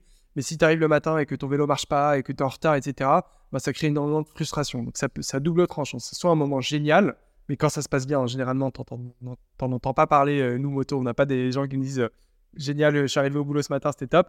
En revanche, quand, la personne se réveille et que son vélo, pour X ou Y raison, ne marche pas et qu'elle a raté son rendez-vous, ça, on l'entend. Et, donc, c'est un moment qui est en émotion. Je suis désolé, je suis obligé de la caler celle-ci, mais où quand on vient ce matin euh, sous, euh, un torrent et qu'on fait sécher son froc dans, dans votre bureau. Ouais, ça, tu peux le dire. ça va, c'était une. Euh, t'es quand même. J'ai changé de pantalon, ouais. Bah, non, reste en caleçon, on le voit pas, t'inquiète. Non, mais ça va, t'as as démarré la journée d'un point de vue positif quand même. Je suis arrivé un peu un peu stressé, ouais. ouais. Je suis totalement trempé en fait ce matin, mais là ça va mieux. Mais du coup, tu vois, comme, comme quoi je suis très fidèle à mon produit, même quand il pleut euh, des, des, des, cordes comme aujourd'hui, je prends le vélo. Et, euh, et, donc pour revenir à ce que je disais sur le, donc c'est un moment qui est, qui est, chargé en, en, émotions, qui peut être euh, peut extrêmement bien se passer ou très mal se passer. Et, et le et donc le, le, le fait d'avoir un lieu physique où la personne peut venir échanger, poser des questions tu vois, euh, être rassuré par rapport au produit, c'est hyper important. Et donc ça, ça a été un enseignement. C'est pour ça que depuis le départ, on a des lieux physiques, euh, ce qu'on appelle les ateliers, où euh, on, arrive, on reçoit nos, nouveaux utilisateurs, ils viennent, on les onboard, ce qu'on appelle un onboarding, uh-huh. où ils viennent récupérer, leur vélo. récupérer leur vélo, éventuellement déposer leur vélo s'ils ont un souci, etc. Donc ça, c'est quelque chose qu'on a maintenu et qu'on va maintenir dans la durée. Et puis même, j'imagine, il y a le logo moto dessus. Ouais, il y a le logo moto. C'est un truc où tu te dis... Tu vois, il y a des gens qui sont formés souvent des étudiants, des extras qu'on forme, qui sont, euh, tu vois, qui vivent vraiment l'expérience et qui adorent le produit. C'est drôle ce que tu dis. Enfin, je pense juste à un truc. Euh, toutes les dark kitchen. Alors, bon, peut-être d'un point de vue restauration, on s'en fiche un peu d'avoir peut-être une image de marque, mais c'est littéralement ça au final que tu disais, c'est de te dire que, euh, ok, ils consomment votre produit ou votre service, mais ils s'en foutent de votre marque, in fine. Alors que toi, tu voulais vraiment embarquer les gens. Au contraire, on n'est pas dark oui, non, mais c'est ça, c'est l'inverse de ça. ouais, c'est l'inverse de la Dark Kitchen, c'est-à-dire qu'on veut montrer les opérations, on veut montrer le lieu physique. Euh, c'est, euh, tu vois, je, trouve que c'est, euh, c'est aussi ce qui nous a permis de créer du lien avec nos abonnés, c'est de montrer un peu l'envers du décor et de leur donner un lieu physique où ils peuvent se retrouver. On a, on a fait pas mal d'événements, tu vois, dans nos ateliers. il se passe toujours des choses, il y a toujours du passage et ça participe aussi de créer cette communauté. On, enlève juste le, le vélo riding quand on achète euh, ou qu'on souscrit chez Moto et qu'on reste surtout, c'est émotionnel ou c'est pragmatique? Je pense que les gens viennent pour beaucoup par pur pragmatisme. Vraiment, euh, les gens se disent en fait, j'ai pas envie d'acheter du vélo électrique, j'ai pas, j'ai pas envie d'acheter d'un vélo électrique, j'ai pas envie d'utiliser le métro ou peu importe. Donc ils viennent et du coup ils font leur recherche, ils, trouvent que le vélo, ils se trouvent que le vélo leur plaît parce qu'il est beau, parce qu'il est mhm. design, et ils restent ensuite parce qu'il y a un, un attachement émotionnel, et ça, je m'en rendais pas. Avant de lancer moto, je réalisais pas à quel point, en fait, les gens s'attachent émotionnellement, émotionnellement au produit. Ouais, le produit, même la boîte derrière. J'ai la boîte et le, le projet, quoi. Et, le, et le, le, lien de complicité qui se crée à la fois avec nous, mais aussi à la fois avec les autres abonnés moto. Tu vois, par exemple. Euh, T'es un vrai, toi. non, mais quand tu, croises, euh, quand tu croises des gens dans la rue, si t'es euh, sur un, moto, un, vélo moto, que tu croises un autre vélo moto, bah, au feu, bah, il y a un échange qui se crée. Et le nombre de fois qu'il y a, y a des abonnés qui me disent, bah, à chaque fois que je suis sur un moto, que je croise un autre moto, y a, on se dit bonjour. Même comme les chauffeurs de bus, quoi. Il y a une espèce de, petit hochement de tête, ouais, d'approbation de t'en fais partie, tu vois. Et, ça, c'est génial. T'as créé une secte, en fait. J'ai pas créé une secte. mais, euh, mais j'ai créé une communauté. Ouais. Ouais, non, mais c'est intéressant. Et, c'est une communauté d'abonnés. Et c'était pas un objectif directement à la base? Si, parce qu'on le sentait que il n'y a pas une communauté Spotify. En fait, on voulait que. on est tous abonnés. Ouais, ouais, mais parce que Spotify, c'est pas un produit physique. Ouais, tu sais pas. tu vois, alors que là, c'est ultra physique. Euh, tu vois le produit dans la rue, tu vois les gens l'utiliser, tu vois les gens interagir avec. il est reconnaissable, les gens sont reconnaissables dans la rue avec un moto. Et ça crée euh, une, une, euh, une, espèce de complicité ou une espèce de. Enfin, un lien commun ou en tout cas un point commun entre, le, entre les abonnés. Et, ouais, mini chose, Driss on est marocain. Et je, je sais pas si c'est la bonne intro, mais je sais que je veux t'en parler. Tu m'as dit un truc quand on a préparé ce, cet entretien, cette conversation. Pourquoi, pourquoi si sérieux? Euh, Tu m'as dit euh, au Maroc, on est un peuple de commerçants. Et là, tu me dis que tu as créé une communauté. Ma question à la base, c'était de te dire, au final, tu as réussi, non peut-être pas à vendre directement, mais à les garder, donc à avoir un churn rate euh, très bas via de l'émotion. Est-ce que tu trouves que, euh, ouais, il y a cette expérience presque des, des, pays, bon là, juste pour citer euh, l'Égypte et le, Maroc où tu as vécu, qui t'ont enseigné ça, sans que même tu l'aies intellectualisé jusqu'à moto, quoi? Peut-être qu'inconsciemment, euh, il y a ça. Euh, effectivement, le Maroc, c'est un, c'est un pays... Un de physique, quoi, là. ouais. coup, euh, ouais, totalement. Et c'est, c'est un pays qui est en fait qui marche beaucoup sur le, la, la, force de la communauté, la puissance de la communauté, des solidarités, et, le relationnel, bah, du lien social. On le voit, ouais. Et et je pense que le le fait de, de, de créer un service chaleureux, humain. Mhm. Euh, je pense que c'est aussi, une, tu nous parlais tout à l'heure de ce qui nous distingue euh, d'autres euh, d'autres services, c'est justement cette chaleur humaine, cette, cette proximité avec nos abonnés, qui est aussi possible parce qu'on n'est pas non plus énormissime aujourd'hui, qu'on a la possibilité de créer du lien quasiment avec chacun de nos abonnés. et donc cette, ce sentiment d'appartenir à quelque chose, d'appartenir à une communauté, à un mouvement, il est très fort chez Moto. Peut-être qu'inconsciemment ça vient de ça. Non, mais je, je, je, sais pas, mais je, bref, on a parlé en plus de beaucoup de personnes qu'on a en commun euh, de, la diaspora marocaine. Je trouve qu'on est quand même très axé relationnel. Ouais. Bah, d'ailleurs, euh, mais si on s'était vu, euh, tu fais des Moroccan drinks. Ouais, ouais, je Donc voilà, tu vois, je sais qu'il y en a d'autres, il y a d'autres ethnies qui sont en France, mais je sais que le Maroc, on aime bien. ouais, y a, non pas contre une queue entre nous, tu vois, mais on aime bien se retrouver on a ce, sentiment d'appartenance. D'appartenance, totalement, ouais. Mais qui est humain, hein. je pense que c'est tout le monde. Euh, ouais, mais je trouve qu'au Maroc, euh, je, je sais pas, tu vois, je vais pas nous comparer aux Algériens parce qu'on n'est pas à sortir un drapeau, mais je connais pas beaucoup de Marocains qui sont euh, pas fiers de leur pays. on parle là bon, bah, du malheureux séisme, mais les gens, ils sont émus par la solidarité. Tu vois ce que je veux dire? Ouais, totalement. Bah, là, je pense que le séisme, c'est une belle illustration de, ça, la, la, solidarité, les communautés Ouais, mais on n'attend pas que ce soit la merde non plus ouais, pour bien sûr. être solidaire. Mais... Non, mais je le... Je le, je le, je pense que je le vis et que je, je le réalise même pas parce que je le, comme toi, je pense qu'on le vit euh, depuis et, par nos parents, par, par nos parents et peut-être que le, peut-être que. Il faudrait demander à tes cofondateurs. Peut-être que tu fais en fait dans ton podcast le fait de, de, de, créer du lien, de créer des relations avec les gens, euh, d'interagir, de discuter, de de rentrer dans l'émotion, bah, ça fait aussi partie de, ton ADN et que ça, vient de là aussi, peut-être. Clair, euh, je suis sûr que tu as fait comme moi quand on était petit, euh, passer des journées euh, avec le grand-père qui avait ouais, sûr. et être là trois heures parce qu'il papote, ouais. je sais pas qu'est-ce qu'il va aller chercher. Et au fur et à mesure, ouais, tu, tu, comprends. Je veux juste avancer un peu parce qu'on est on a déjà dépassé l'heure, mais je voudrais te demander, c'est quoi les gros milestones? Parce que là, donc, vous avez un peu plus d'un an. Vous êtes combien? Vous avez levé 500 000 euros bah, pré-product. Sauf que du coup, si vous êtes encore là, c'est que vous avez dû relever un ouais. Raconte-moi un peu tout ça. Alors, euh, aujourd'hui, ça fait euh, alors ça fait deux, un peu plus de deux ans qu'on a lancé euh, le service Bloom au départ, et ensuite c'est devenu Moto il y a un peu plus d'un an. ah, donc pendant un an, vous avez testé avec Bloom, c'est ça? Ouais, un peu moins. Dans le pilot, exactement. Parce qu'en fait, ce qu'il faut savoir, c'est que c'est des temps très longs le hardware. Il y a des temps de développement, il y a des temps de manufacturing. en fait, ça, c'est un des grands enseignements de, moto pour moi. Euh, c'est euh, l'humilité et la patience. C'est que les choses se font dans la durée, se font dans le temps, mmh. que dans le hardware, dans ce qu'on fait, il n'y a pas de shortcut. Ce qui est bien différent de tous les milliards qui ont été levés pour aller très vite euh, dans les autres boîtes. Et, ça a été illustré par, par beaucoup de, de, boîtes dans la mobilité qui ont malheureusement, on parlait de Bird tout à l'heure, mmh. on peut parler de VanMoof aussi, euh, qui ont rencontré des difficultés parce qu'à un moment ou un autre, c'est des boîtes qui ont voulu prendre des shortcuts et qui ont voulu imiter euh, le modèle software, le modèle startup VC euh, classique. En fait, il n'y a pas de shortcut dans l'hardware. C'est leur plus grosse erreur leur Je pense qu'il y, y, a eu beaucoup d'erreurs, mais, mais une des erreurs, ça a été de vouloir aller trop vite. et plus vite que le marché. Plus vite, soit plus vite que le marché, soit plus vite que le, temps nécessaire pour développer le bon produit. même nous, hein, sur le Moto One, on a fait des erreurs.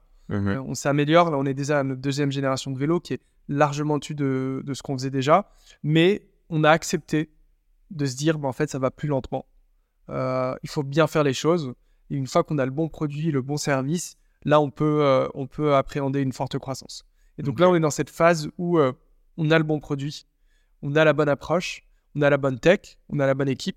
Donc maintenant, on, peut passer on passe en ce moment à la vitesse supérieure, c'est exactement ce qu'on est en train de faire, Mm. euh, parce qu'on a passé le temps à bien penser, bien concevoir le, les choses. Dans votre tout nouveau bureau, euh, Dans nouveaux bureaux, je peux spoiler, bon, on va dire à Paris, euh, Paris euh, centre. Euh, combien de personnes du coup aujourd'hui? Aujourd'hui, on est, on est 22. 22. Ouais. On est 22 chez Moto. T'as peur de grossir trop? Euh, Parce que j'ai l'impression que c'est une des raisons pour lesquelles beaucoup euh, des boîtes dans la mobilité se sont crachées avant. alors, Enfin, non, vouloir enfin, grossir, trop vite. trop, oui, euh, trop, c'est jamais bien. Mais ce qui est certain, c'est qu'on. Je fais très attention. au- Je vais être certain que chaque recrutement qu'on fait, il y a un réel besoin. Euh, que la personne, en fait, apporte vraiment euh, énormément au, business et qu'il y ait une vraie valeur ajoutée. Et je et, et je fais pas des recrutements euh, préemptifs, c'est-à-dire euh, des recrutements euh, où on se dit, euh, bah, en fait, euh, en projection d'une croissance. On anticipe. Ouais, ok. non, je préfère faire recruter les gens, ces gens quand on en a besoin et pas euh, en prévision d'une future croissance. euh. Donc, non, après, c'est un business, euh, c'est un business physique, donc on a besoin de personnes, on a besoin de gens qui euh, réparent les vélos, on a besoin de gens qui, euh, euh, qui vont intervenir sur le, enfin, qui vont intervenir euh, sur notre tech, le marketing, etc. Mhm. Mais la réalité, c'est que il y a beaucoup de choses qui peuvent être automatisées. Donc, on a une équipe tech de, de, de 5 personnes aujourd'hui et qui nous a fait gagner beaucoup de temps et économiser beaucoup de ressources, notamment sur le support client. Aujourd'hui, 70% de nos interactions clients, quasiment, elles sont euh, Automatisées. automatisables. Ok. Euh, et tout ça, ça nous, ça permet de, de réduire euh, beaucoup la taille de nos équipes. Bon, là, ils vont peut-être deviner où on est dans Paris avec les CN. Et on est proche d'un commissariat. Et, le... et non, non, enfin, la, la croissance de la team, je pense qu'elle est, elle est, elle, elle est nécessaire, évidemment. Euh, mais on fait très attention à chacun des recrutements. On se pose les questions de quelles en fait nos priorités, quelles sont nos, pri- quelles sont nos priorités. Aujourd'hui, nos priorités, c'est euh, la priorité jusqu'aujourd'hui, c'était de créer le bon produit, Mhm. euh, le bon hardware, de créer le bon service. Euh, là, la, la propriété, c'est de faire en sorte que ce, pro- ce produit et service il soit fiable et viable euh, économiquement.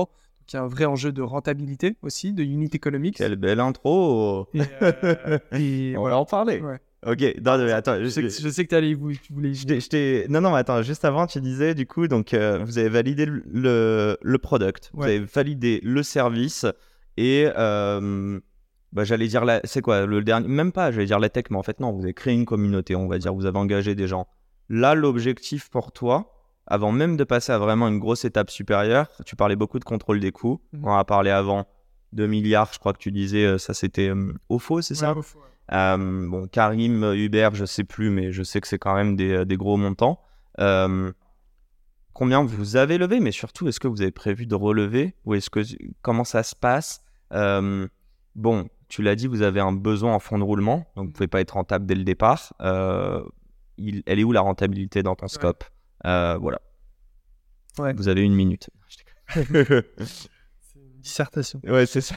Euh, alors, en trois parties. évidemment, on a, on a relevé. euh, on a relevé à deux reprises euh, de- des- des fonds parce que, euh, encore une fois, c'est un business qui nécessite du cash. On ne peut pas bootstrapper, il faut acheter des vélos, Uh-huh. faut euh, déployer, il faut acquérir des utilisateurs.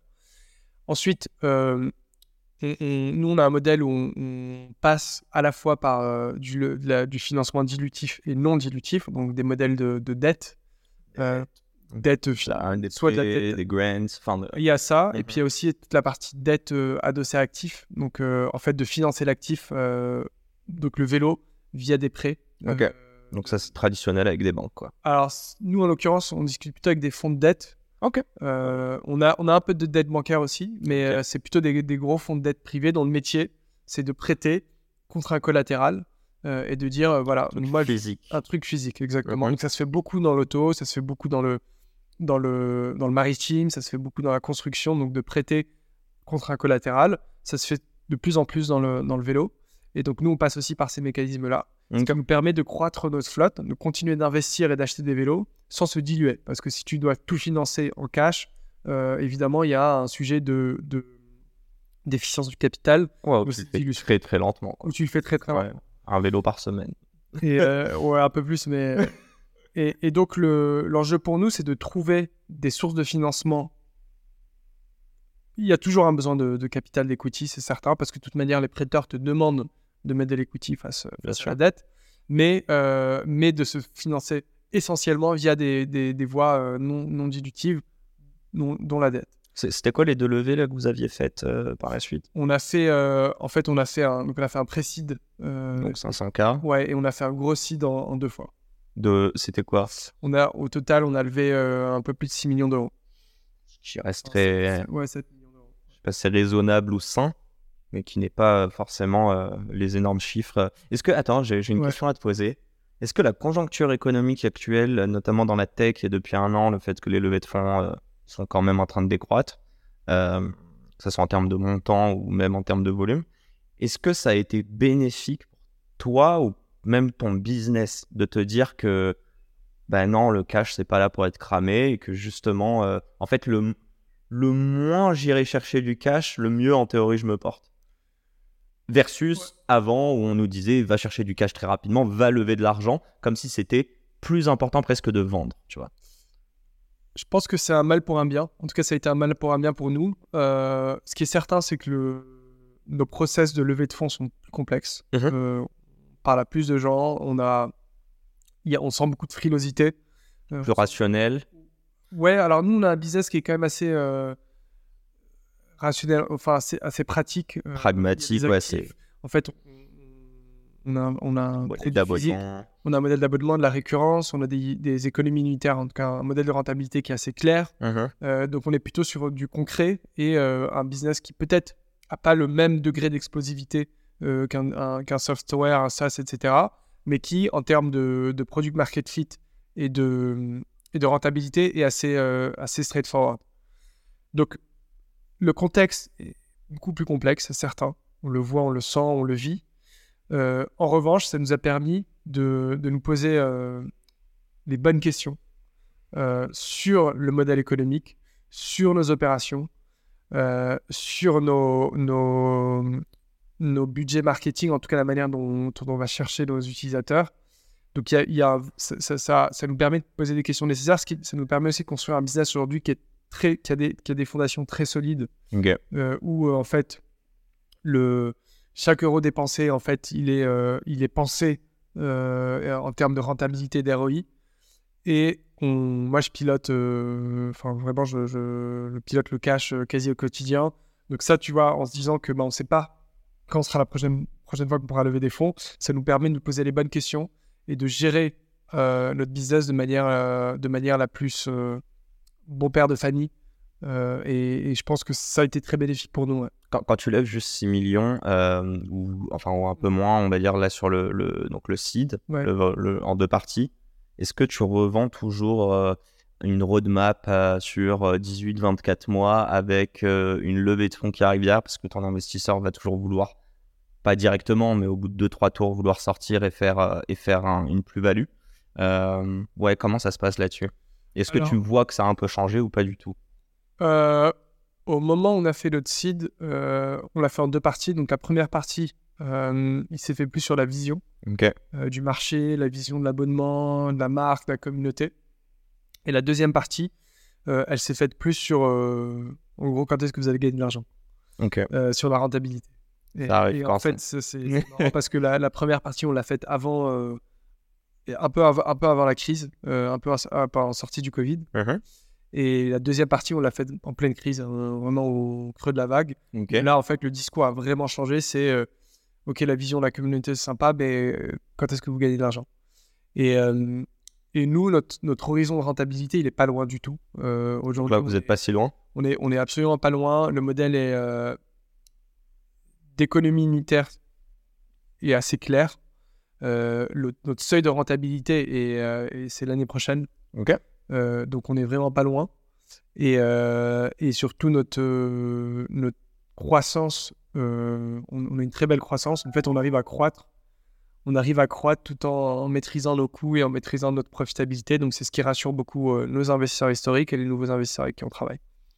Donc là-dessus, on est assez serein sur le modèle économique. on est assez serein sur notre capacité à sécuriser des, du financement bancaire ou dette. Et on est de plus en plus serein euh, sur notre capacité à arriver euh, à rentabilité rapidement. Et il y aura quand même un re-besoin d'equity à un moment où tu voudrais ouais, a... croître naturellement? En fait, à chaque fois que tu lèves de la dette, bah oui, un peu il faut l'effet de levier. Ouais, mais moins, moindre que si. Parce que tu as le collatéral Ouais, exactement. Ok.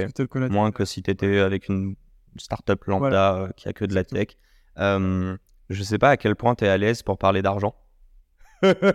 Combien tu gagnes? Non, je rigole. Non, non, euh, plus sérieusement, euh, t'allais répondre là ou? Je peux te répondre. Non, non, mais moi, moi la question qui me qui m'importe plutôt, c'est de savoir. Euh, ouais, déjà, je crois que vous avez plusieurs abonnements. Si tu veux nous pitcher un petit peu rapidement. après, on peut faire nos maths, quoi. Mais en gros, combien vous avez de clients, plus ou moins. Après, si tu veux balancer le MRR, vas-y. Hein. Tu peux, tu... Je te laisse voir à quel point tu, tu peux être transparent là-dessus. Non, je ne vais, vais, pas te donner le, le mais j'ai essayé pour vous, mes auditeurs. J'ai bien essayé d'ailleurs. T'as essayé de m'emmener doucement. Marocain ou pas marocain, Pas marocain pour rien. Euh, mais euh, ce que je peux te dire, c'est que en gros, là, on a, on a, depuis le début, on a plus de. Tu vois, on a fait plus de 2500 abonnés euh, payants.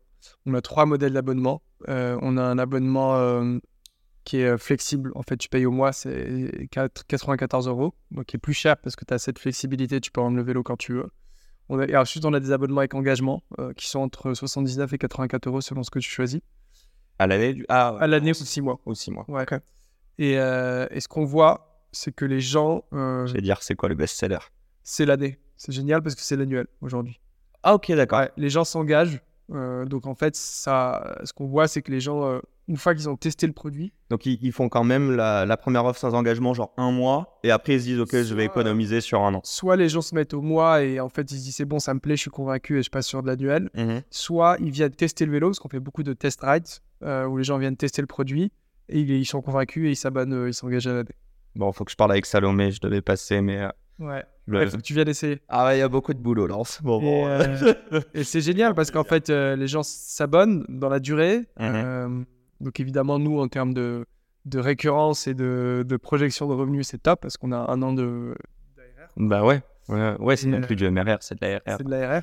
Et, euh, et, ça fait baisser, euh, parce que c'est un gros métrique pour des business comme le nôtre, où il y a de la récurrence de revenus, notre taux de churn, mécaniquement. Ok. Ce qui fait qu'aujourd'hui, on a des taux de churn très très faibles. Genre combien? Bah là, on est, euh, tu vois, sur le mois de septembre, on va être à, à 3,5, je pense. Ok, moins qu'un qu'un SaaS. Hein. En général, on te dit moins de 5, c'est très très bien. Ouais, Ensuite, il faut voir, euh, tu vois, là on est très faible parce qu'on est sur des périodes de, forte demande. Il y a beaucoup de saisonnalité dans notre business. Les mois de, les mois de printemps, mois d'été sont des, sont des mois où il y a beaucoup de demandes, où les gens restent sur les services. Ensuite, on verra, tu vois, au mois de janvier, mois de février prochain, comment est-ce qu'on part de chat. Est-ce que tu es sûr que tu es au meilleur timing pour monter moto? Enfin, il y a deux ans, mais ouais. Ouais, totalement. Ouais, je, parle aussi des crashs de VanMoof, etc au-delà euh, au-delà des concurrents, etc. Mmh en fait, tu as un momentum sur le marché qui est incroyable parce qu'on est encore une. C'est encore un marché qui est très peu adressé. Mmh euh, je vais te donner une stat. Euh, en fait, on regarde un ratio qui s'appelle la part modale de tel ou tel transport. La part? La part modale. Modale Ouais, la part modale, c'est la part modale du vélo. C'est le, le, le pourcentage de déplacements qui se font à vélo quotidiennement sur le nombre total de déplacements. Donc, euh, métro, mmh. voiture, marche. Je disais 80% environ. Aujourd'hui, la part modale du vélo à Paris, elle est de 3%. Ah oui, oui, oui, ok. tu parles total, ouais, le pool total de déplacements quotidiens, il y a seulement 3% de, de, déplacements qui sont à vélo. Ok. Pour comparer, une ville comme Amsterdam, c'est 35%. J'aurais dit bien plus. Ouais, mais tu as quand même la marche. Ah, j'allais dire que tu comptes la marche. Ouais, tu comptes la marche. Donc, ils sont trop dangereux. ouais, ouais, ouais. trop peur, moi. Et, le... et tu vois, l'ambition euh, affichée de la mairie de Paris et de beaucoup de grandes villes en Europe, c'est de, euh, ben, de rattraper euh, le retard vis-à-vis d'Amsterdam, de Copenhague, etc. Mm. Donc, tu as un pool, un réservoir de déplacements à les capturer qui est immense, qui est énormissime. Et moi, je pense et je suis convaincu, et c'est vérifié de plus en plus, que la meilleure façon d'aller capter ces nouveaux entrants, ces nouvelles personnes qui vont convertir d'un mode de déplacement à un autre, au vélo, c'est l'abonnement. Parce qu'en fait, l'abonnement, ça permet de cocher toutes les cases pour l'utilisateur. Donc je pense que c'est le moment parfait pour le faire. Euh, ça n'a jamais été un meilleur moment. Euh, je pense qu'il y a effectivement beaucoup de casse dans, dans l'industrie euh, de la micromobilité. Donc, tu as ce phénomène de destruction créatrice où tu as, des anciennes, as des anciens modèles qui ont apparu qui, en fait, vont être remplacés par des nouveaux. Mhm. moi, j'espère et je crois fortement que le modèle de la souscription est là pour, pour rester. donc, je pense que c'est le meilleur moment pour le faire. Vous pourriez pas faire un pay as you go C'est pas notre modèle. Non, ouais, non, non, mais quand je dis je vous pourrais pas, c'est de tu run un business, tu y perdrais ou alors tu n'aurais pas de visu, c'est trop compliqué, enfin c'est trop de risques. C'est ça? Ouais, et puis je pense que c'est pas notre, euh, c'est pas le modèle opérationnel, c'est pas mm. le, c'est une autre, c'est un autre besoin, c'est une autre forme. Bien sûr, je veux dire même Vélib, ils le font pas. Enfin, si ou peut-être pour les touristes, mais. Euh, tu veux dire de paye. Euh, t'arrives et c'est vraiment en fonction de l'utilisation que tu as eu. Bon, après, j'invente, mais ce serait comme euh, dire, euh, ou alors, ouais, non, si je te pose la question, je te titille un peu. Est-ce que ce serait possible de faire une offre hybride où tu payes un fixe par mois, quoi qu'il arrive? Et par contre, en fonction de réellement l'utilisation, vu que je reprends la part modale dont tu parlais, si tu pars du principe que eux, euh, je sais pas, tu vois, tu arrives à collecter de la data et tu te rends compte qu'ils ont utilisé même pas 50% du temps le vélo sur tous leurs déplacements. Ouais bah, du coup, ils vont payer moins que si. Tu, vois ce que je veux dire? Ou à l'inverse, ils vont payer plus et en fait, tu veux les incentiver à tout le temps l'utiliser. Alors, c'est un très bon point. Euh, tu veux m'embaucher, hein, si tu veux. On peut brainstorm. J'ai préparé ton euh, le, le, on s'est posé la question de dire est-ce qu'on peut avoir euh, des pricing différenciés en fonction de l'usage, hmm. du kilométrage? Ouais, c'est ça. on, a, on a décidé de ne pas le faire, en tout cas pour l'instant, parce que on avait peur tu vois, typiquement, euh, quelqu'un qui utilise beaucoup le vélo, on a des gens qui font 50-60 euh, km par jour. Euh, on voulait pas pénaliser ces gens-là. Ouais, tu peux pas discriminer. Et en, et en fait, les désinhiber dans leur usage et leur dire, bah, finalement, en fait, plus j'utilise, plus je, plus je, plus je paye, c'est pas juste. Ouais. Alors que. Je comprends. En fait, et puis à l'inverse, moins tu utilises, moins tu en as besoin. Donc en fait, tu n'as pas besoin de payer pour un service comme ça. Il faut plutôt que tu aies utilisé les vélos dans la rue, en mmh. service, tu t'en achètes et, on, a vu une corrélation assez intéressante, c'est que euh, le churn, en tout cas le, l'attrition, pas, il est directement corrélé au nombre de kilomètres euh, parcourus par jour, par utilisateur, ou par semaine. Donc plus la, plus la personne roule, euh, plus, elle, reste. Moins elle roule, moins elle reste. Et Donc en fait, si tu n'en as pas besoin, ou tu l'utilises pas trop, tu churn. Tu connais les raisons du churn? Genre, par contre, quand, ils partent, J'imagine que même toi, tu dis, c'est pas si grave parce que, entre guillemets, il payait, mais s'il l'utilise pas, moi, ça m'embête aussi parce que j'ai envie vraiment qu'il l'utilise. Ouais. C'est quoi les raisons pour lesquelles il l'utilise pas parfois? Alors, les, gens qui churn, ça va être essentiellement des gens qui déménagent. Ok. Vous êtes qu'à Paris, là, pour, l'instant, on est qu'à Paris. Mmh. Comme notre service, euh, en fait, avec le produit et le service. Bah, bien sûr, c'est du local. Créer une infrastructure de, de, réparation pour être présent. Mais bon, on, va, on lance d'autres villes euh, en France puis en Europe. Et euh, donc, les déménagements, ça c'est un premier point. Le deuxième, c'est euh, les gens qui achètent un vélo.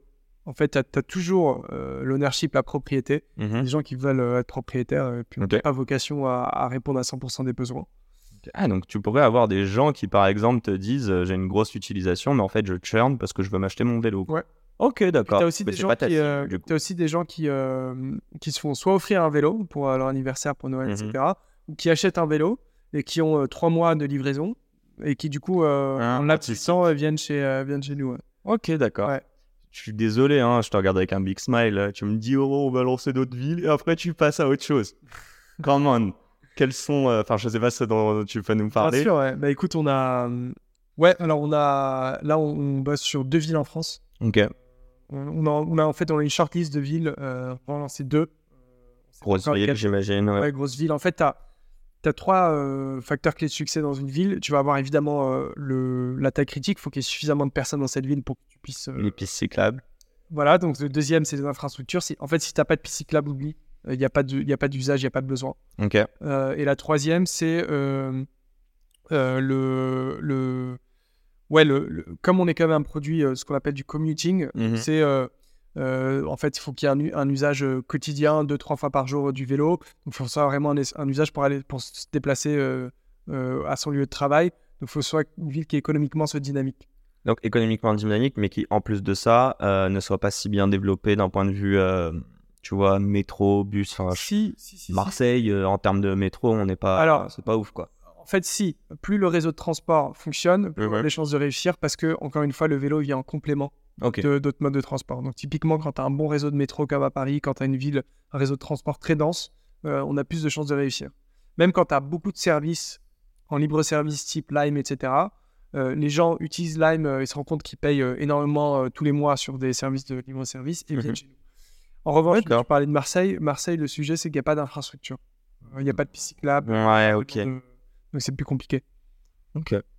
Pourtant, ils ont des trottes, je crois, là-bas. Ils ont des trottes, ouais. Bah, Bird était à Marseille, mais euh, mais il n'y a pas d'infrastructure. Il y a très peu d'infrastructure. Ok. On va passer à la fin de cette interview. Un grand merci. As-tu pris du plaisir pour le moment? Ouais, c'était top. Bah, c'est pas fini. Ce n'est pas fini. Euh, ouais, j'aimerais te poser la, une question là comme ça, mais c'est quoi la métrique la plus importante euh, pour toi en tant que CEO que tu regardes tous les jours? Tu vois, le ou le KPI où tu te dis ça, c'est hyper important. Alors, ça dépend du moment, la phase de développement. Là, en ce moment. Vu que vous êtes sur la renta. Ouais. là, en ce moment, on est, on est sur une phase de, forte croissance. On a beaucoup de d'arrivées de vélo, d'arrivage de vélo. Mhm. Euh, donc, ce que je regarde beaucoup, c'est le taux d'utilisation de ma flotte. Euh, donc, le nombre d'abonnements versus euh, le nombre total, enfin, la taille de mon parc de vélo. donc, si le taux est élevé, ça veut dire qu'il y a un bon taux d'utilisation, ça veut dire qu'il y a il y, a, y, a y, a, moins de sujets de dépréciation, en tout cas le coût de la dépréciation euh, dans mon PNL justement est plus faible. Et euh, donc voilà, taux d'utilisation de la flotte. Dans, dans la, une fois que ça, ça sera passé, ça va être plutôt ma, ma marge brute. donc en gros, mon revenu moins mes coûts variables Est-ce que le taux de réparation explose Est-ce que le, le coût d'acquisition de mes clients explose ça, c'est voilà, des maîtrises que je, que je suis quotidiennement. On spoil les gens, mais euh, il y a encore des vélos dispo là. Il y a encore des vélos dispo, ouais. Nous, n'en parlons pas. Hein. En fait, tout dépend de quand tu diffuses le, le, ah, podcast. Mais là, pour l'instant, on est le, le 20 septembre, 22 septembre Ouais, 21. 21, bah, Bon, on s'arrangera pour qu'il y en ait quand même, ce serait dommage. Ou alors tu nous la joues à la Apple, tu lances l'iPhone et il est en rupture de stock au bout de 3 jours pour que tout le monde. Euh, il y a des vélos dispo. Euh, j'espère que J'espère qu'on en fait, j'espère qu'on aura des diffusions mi-octobre. Je sais pas si ça être... Ouais, je pense que ce sera ça, ouais. Ah ouais? Il y en aura. Ou il y en aura, si, il y en aura peut-être moins. Il y en aura moins. On se fera un update la veille de, de la publication. Euh, j'ai une question. Euh... Bon, c'est pas préparé, ça. Mais tu l'as compris, j'adore l'impro. J'ai vu beaucoup de choses dans notre interview. Euh... J'ai vu de l'humilité et de la résilience. Et euh, moi, je dis souvent que euh, un entrepreneur qui doit jongler entre les deux, euh, faut, tu développes presque une schizophrénie au bout d'un moment, tu vois. Mm. C'est quoi le plus important pour toi dans ton job d'entrepreneur? Alors, c'est être humble ou être résilient? Enfin, dans mon expérience, en tout cas moto, je pense au vu de ce qu'on a vécu euh, du Covid, des crises de, logistique, de, toutes les difficultés que tu peux avoir euh, dans un business comme le nôtre, c'est la résilience. Euh, et, je pense que le, l'un des, l'une des compétences que j'ai développées le plus là, mes deux, trois dernières années, c'est vraiment la résilience. Parce que, en fait, il y a tellement d'imprévus. Il se passe tellement de trucs. On me l'avait dit avant, mais c'est vraiment difficile par moment. Et, euh, et, je pense que en fait la résilience, elle est, elle est, elle s'impose à toi mhm. euh, parce que sinon. Je veux dire que ça se travaille. Enfin. Ouais, enfin ça se travaille parce que en fait. Mais sur le coup, quoi. C'est toujours la même chose. Ton premier problème, il te paraît euh, insurmontable et tu te dis mais c'est la fin du monde. mais tu le surmontes. Puis le deuxième, il te paraît un peu moins surmontable parce que tu as le, as le l'échelle du premier, puis le troisième, puis le quatrième. Et quand on est au 250e, en fait, tu prends un peu de recul et tu dis, mais en fait, j'y suis arrivé 250 fois, je vais y arriver 250e. Et, pour moi, c'est ça la résilience. Euh, en fait, c'est de, passer les étapes euh, et, de, construire un peu ta carapace et, de prendre du recul, en fait, et de prendre de la hauteur. Et en prenant de la hauteur et, bon, tout en restant résilient, est-ce que tu dirais qu'il faut absolument avoir de la passion dans ça? Ou tu te dis, ou c'est une bonne question. Euh, Compliqué de gérer des problèmes tous les jours, tu vois. De la passion ou de la patience? De la passion. De la passion, ouais. De la patience, c'est certain. Oui, oui, oui, ça fait sûr. On va en parler tout à l'heure. La passion, alors il y a, y a ce Un truc émotionnel, quoi. Ouais, il y a ce débat sur euh, est-ce que tu dois être passionné par le produit que tu crées, par la boîte, euh, par ton projet, ta mission? Moi, je, alors moi, je, se trouve que j'adore, euh, je suis passionné par le sujet, je suis passionné par le fait de, concevoir un produit, de designer, euh, de concevoir un service. Je trouve ça, de, bosser sur une marque, sur une communauté, je trouve mhm. ça passionnant. Mais tu fais pas le tour de France. Euh, mais je, tu vois, par exemple, le vélo, j'ai jamais été passionné de vélo, par exemple. Ok. Non, j'ai absolument jamais été passionné. Je, je c'est pas une passion. Ce qui peut paraître assez surprenant. Non, c'est l'impact que tu as à travers le vélo. Et le produit, euh, le fait que ce soit un produit du quotidien, que ce soit un produit millénaire qu'on a réinventé, euh, qu'on crée en fait une communauté autour de ce produit, je trouve ça passionnant. Mmh. Le vélo en soi, euh, c'est pas une passion. alors j'aime beaucoup, tu vois, je me mmh. déplace à vélo tous les jours, etc. Mais c'est pas une passion perso. donc, moi, je pense que tu te passionnes par bah, le projet, le fait de créer un produit euh, le fait de créer une équipe, euh, le fait de, en fait, d'adresser des problèmes, de trouver des solutions, tu te passionnes euh, pour ton quotidien d'entrepreneur. Mhm. Ensuite, si en plus tu es passionné de ton produit, c'est encore mieux. Mais je pense que tu peux bien vivre ton projet sans forcément être absolument passionné du produit. Tu vois, il y a des gens qui montent des SaaS, je sais pas moi, de compta. ouais. À moins d'être passionné de compta, la plupart des gens ne le sont pas. Mais ils sont passionnés mais par. Ils sont passionnés par le fait de créer un produit, par le fait de, créer des process. De, de, d'aider des gens, en fait. Exactement. D'apporter de la valeur à des gens. Ouais. Donc, euh, on a fait une longue réponse, mais pour répondre à ta, à ta question, je pense pas que tu as besoin d'être passionné par le produit, mais euh, je pense qu'il faut être passionné par le, par le process de création du produit, et pas forcément par le produit.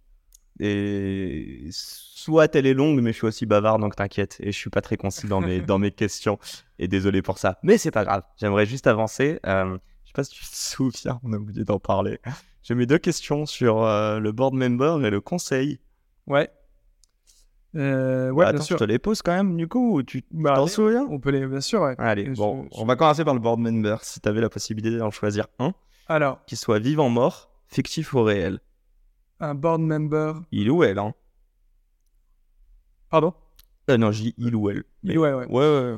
Ça peut même être un, Moi, y y a un truc un entrepreneur. En fait, je, me suis toujours dit, euh, dans un board, tu dois avoir euh, quelqu'un qui, euh, en fait, t'aide au quotidien, c'est-à-dire dans tes opérations, dans la prise de décision, dans le, le financement, enfin vraiment qui, rentre dans le, le, détail des choses et qui est dans l'engrenage de l'entreprise, qui va t'aider opérationnellement. Donc, il y a cette vraie expertise dans ton secteur, dans ton industrie.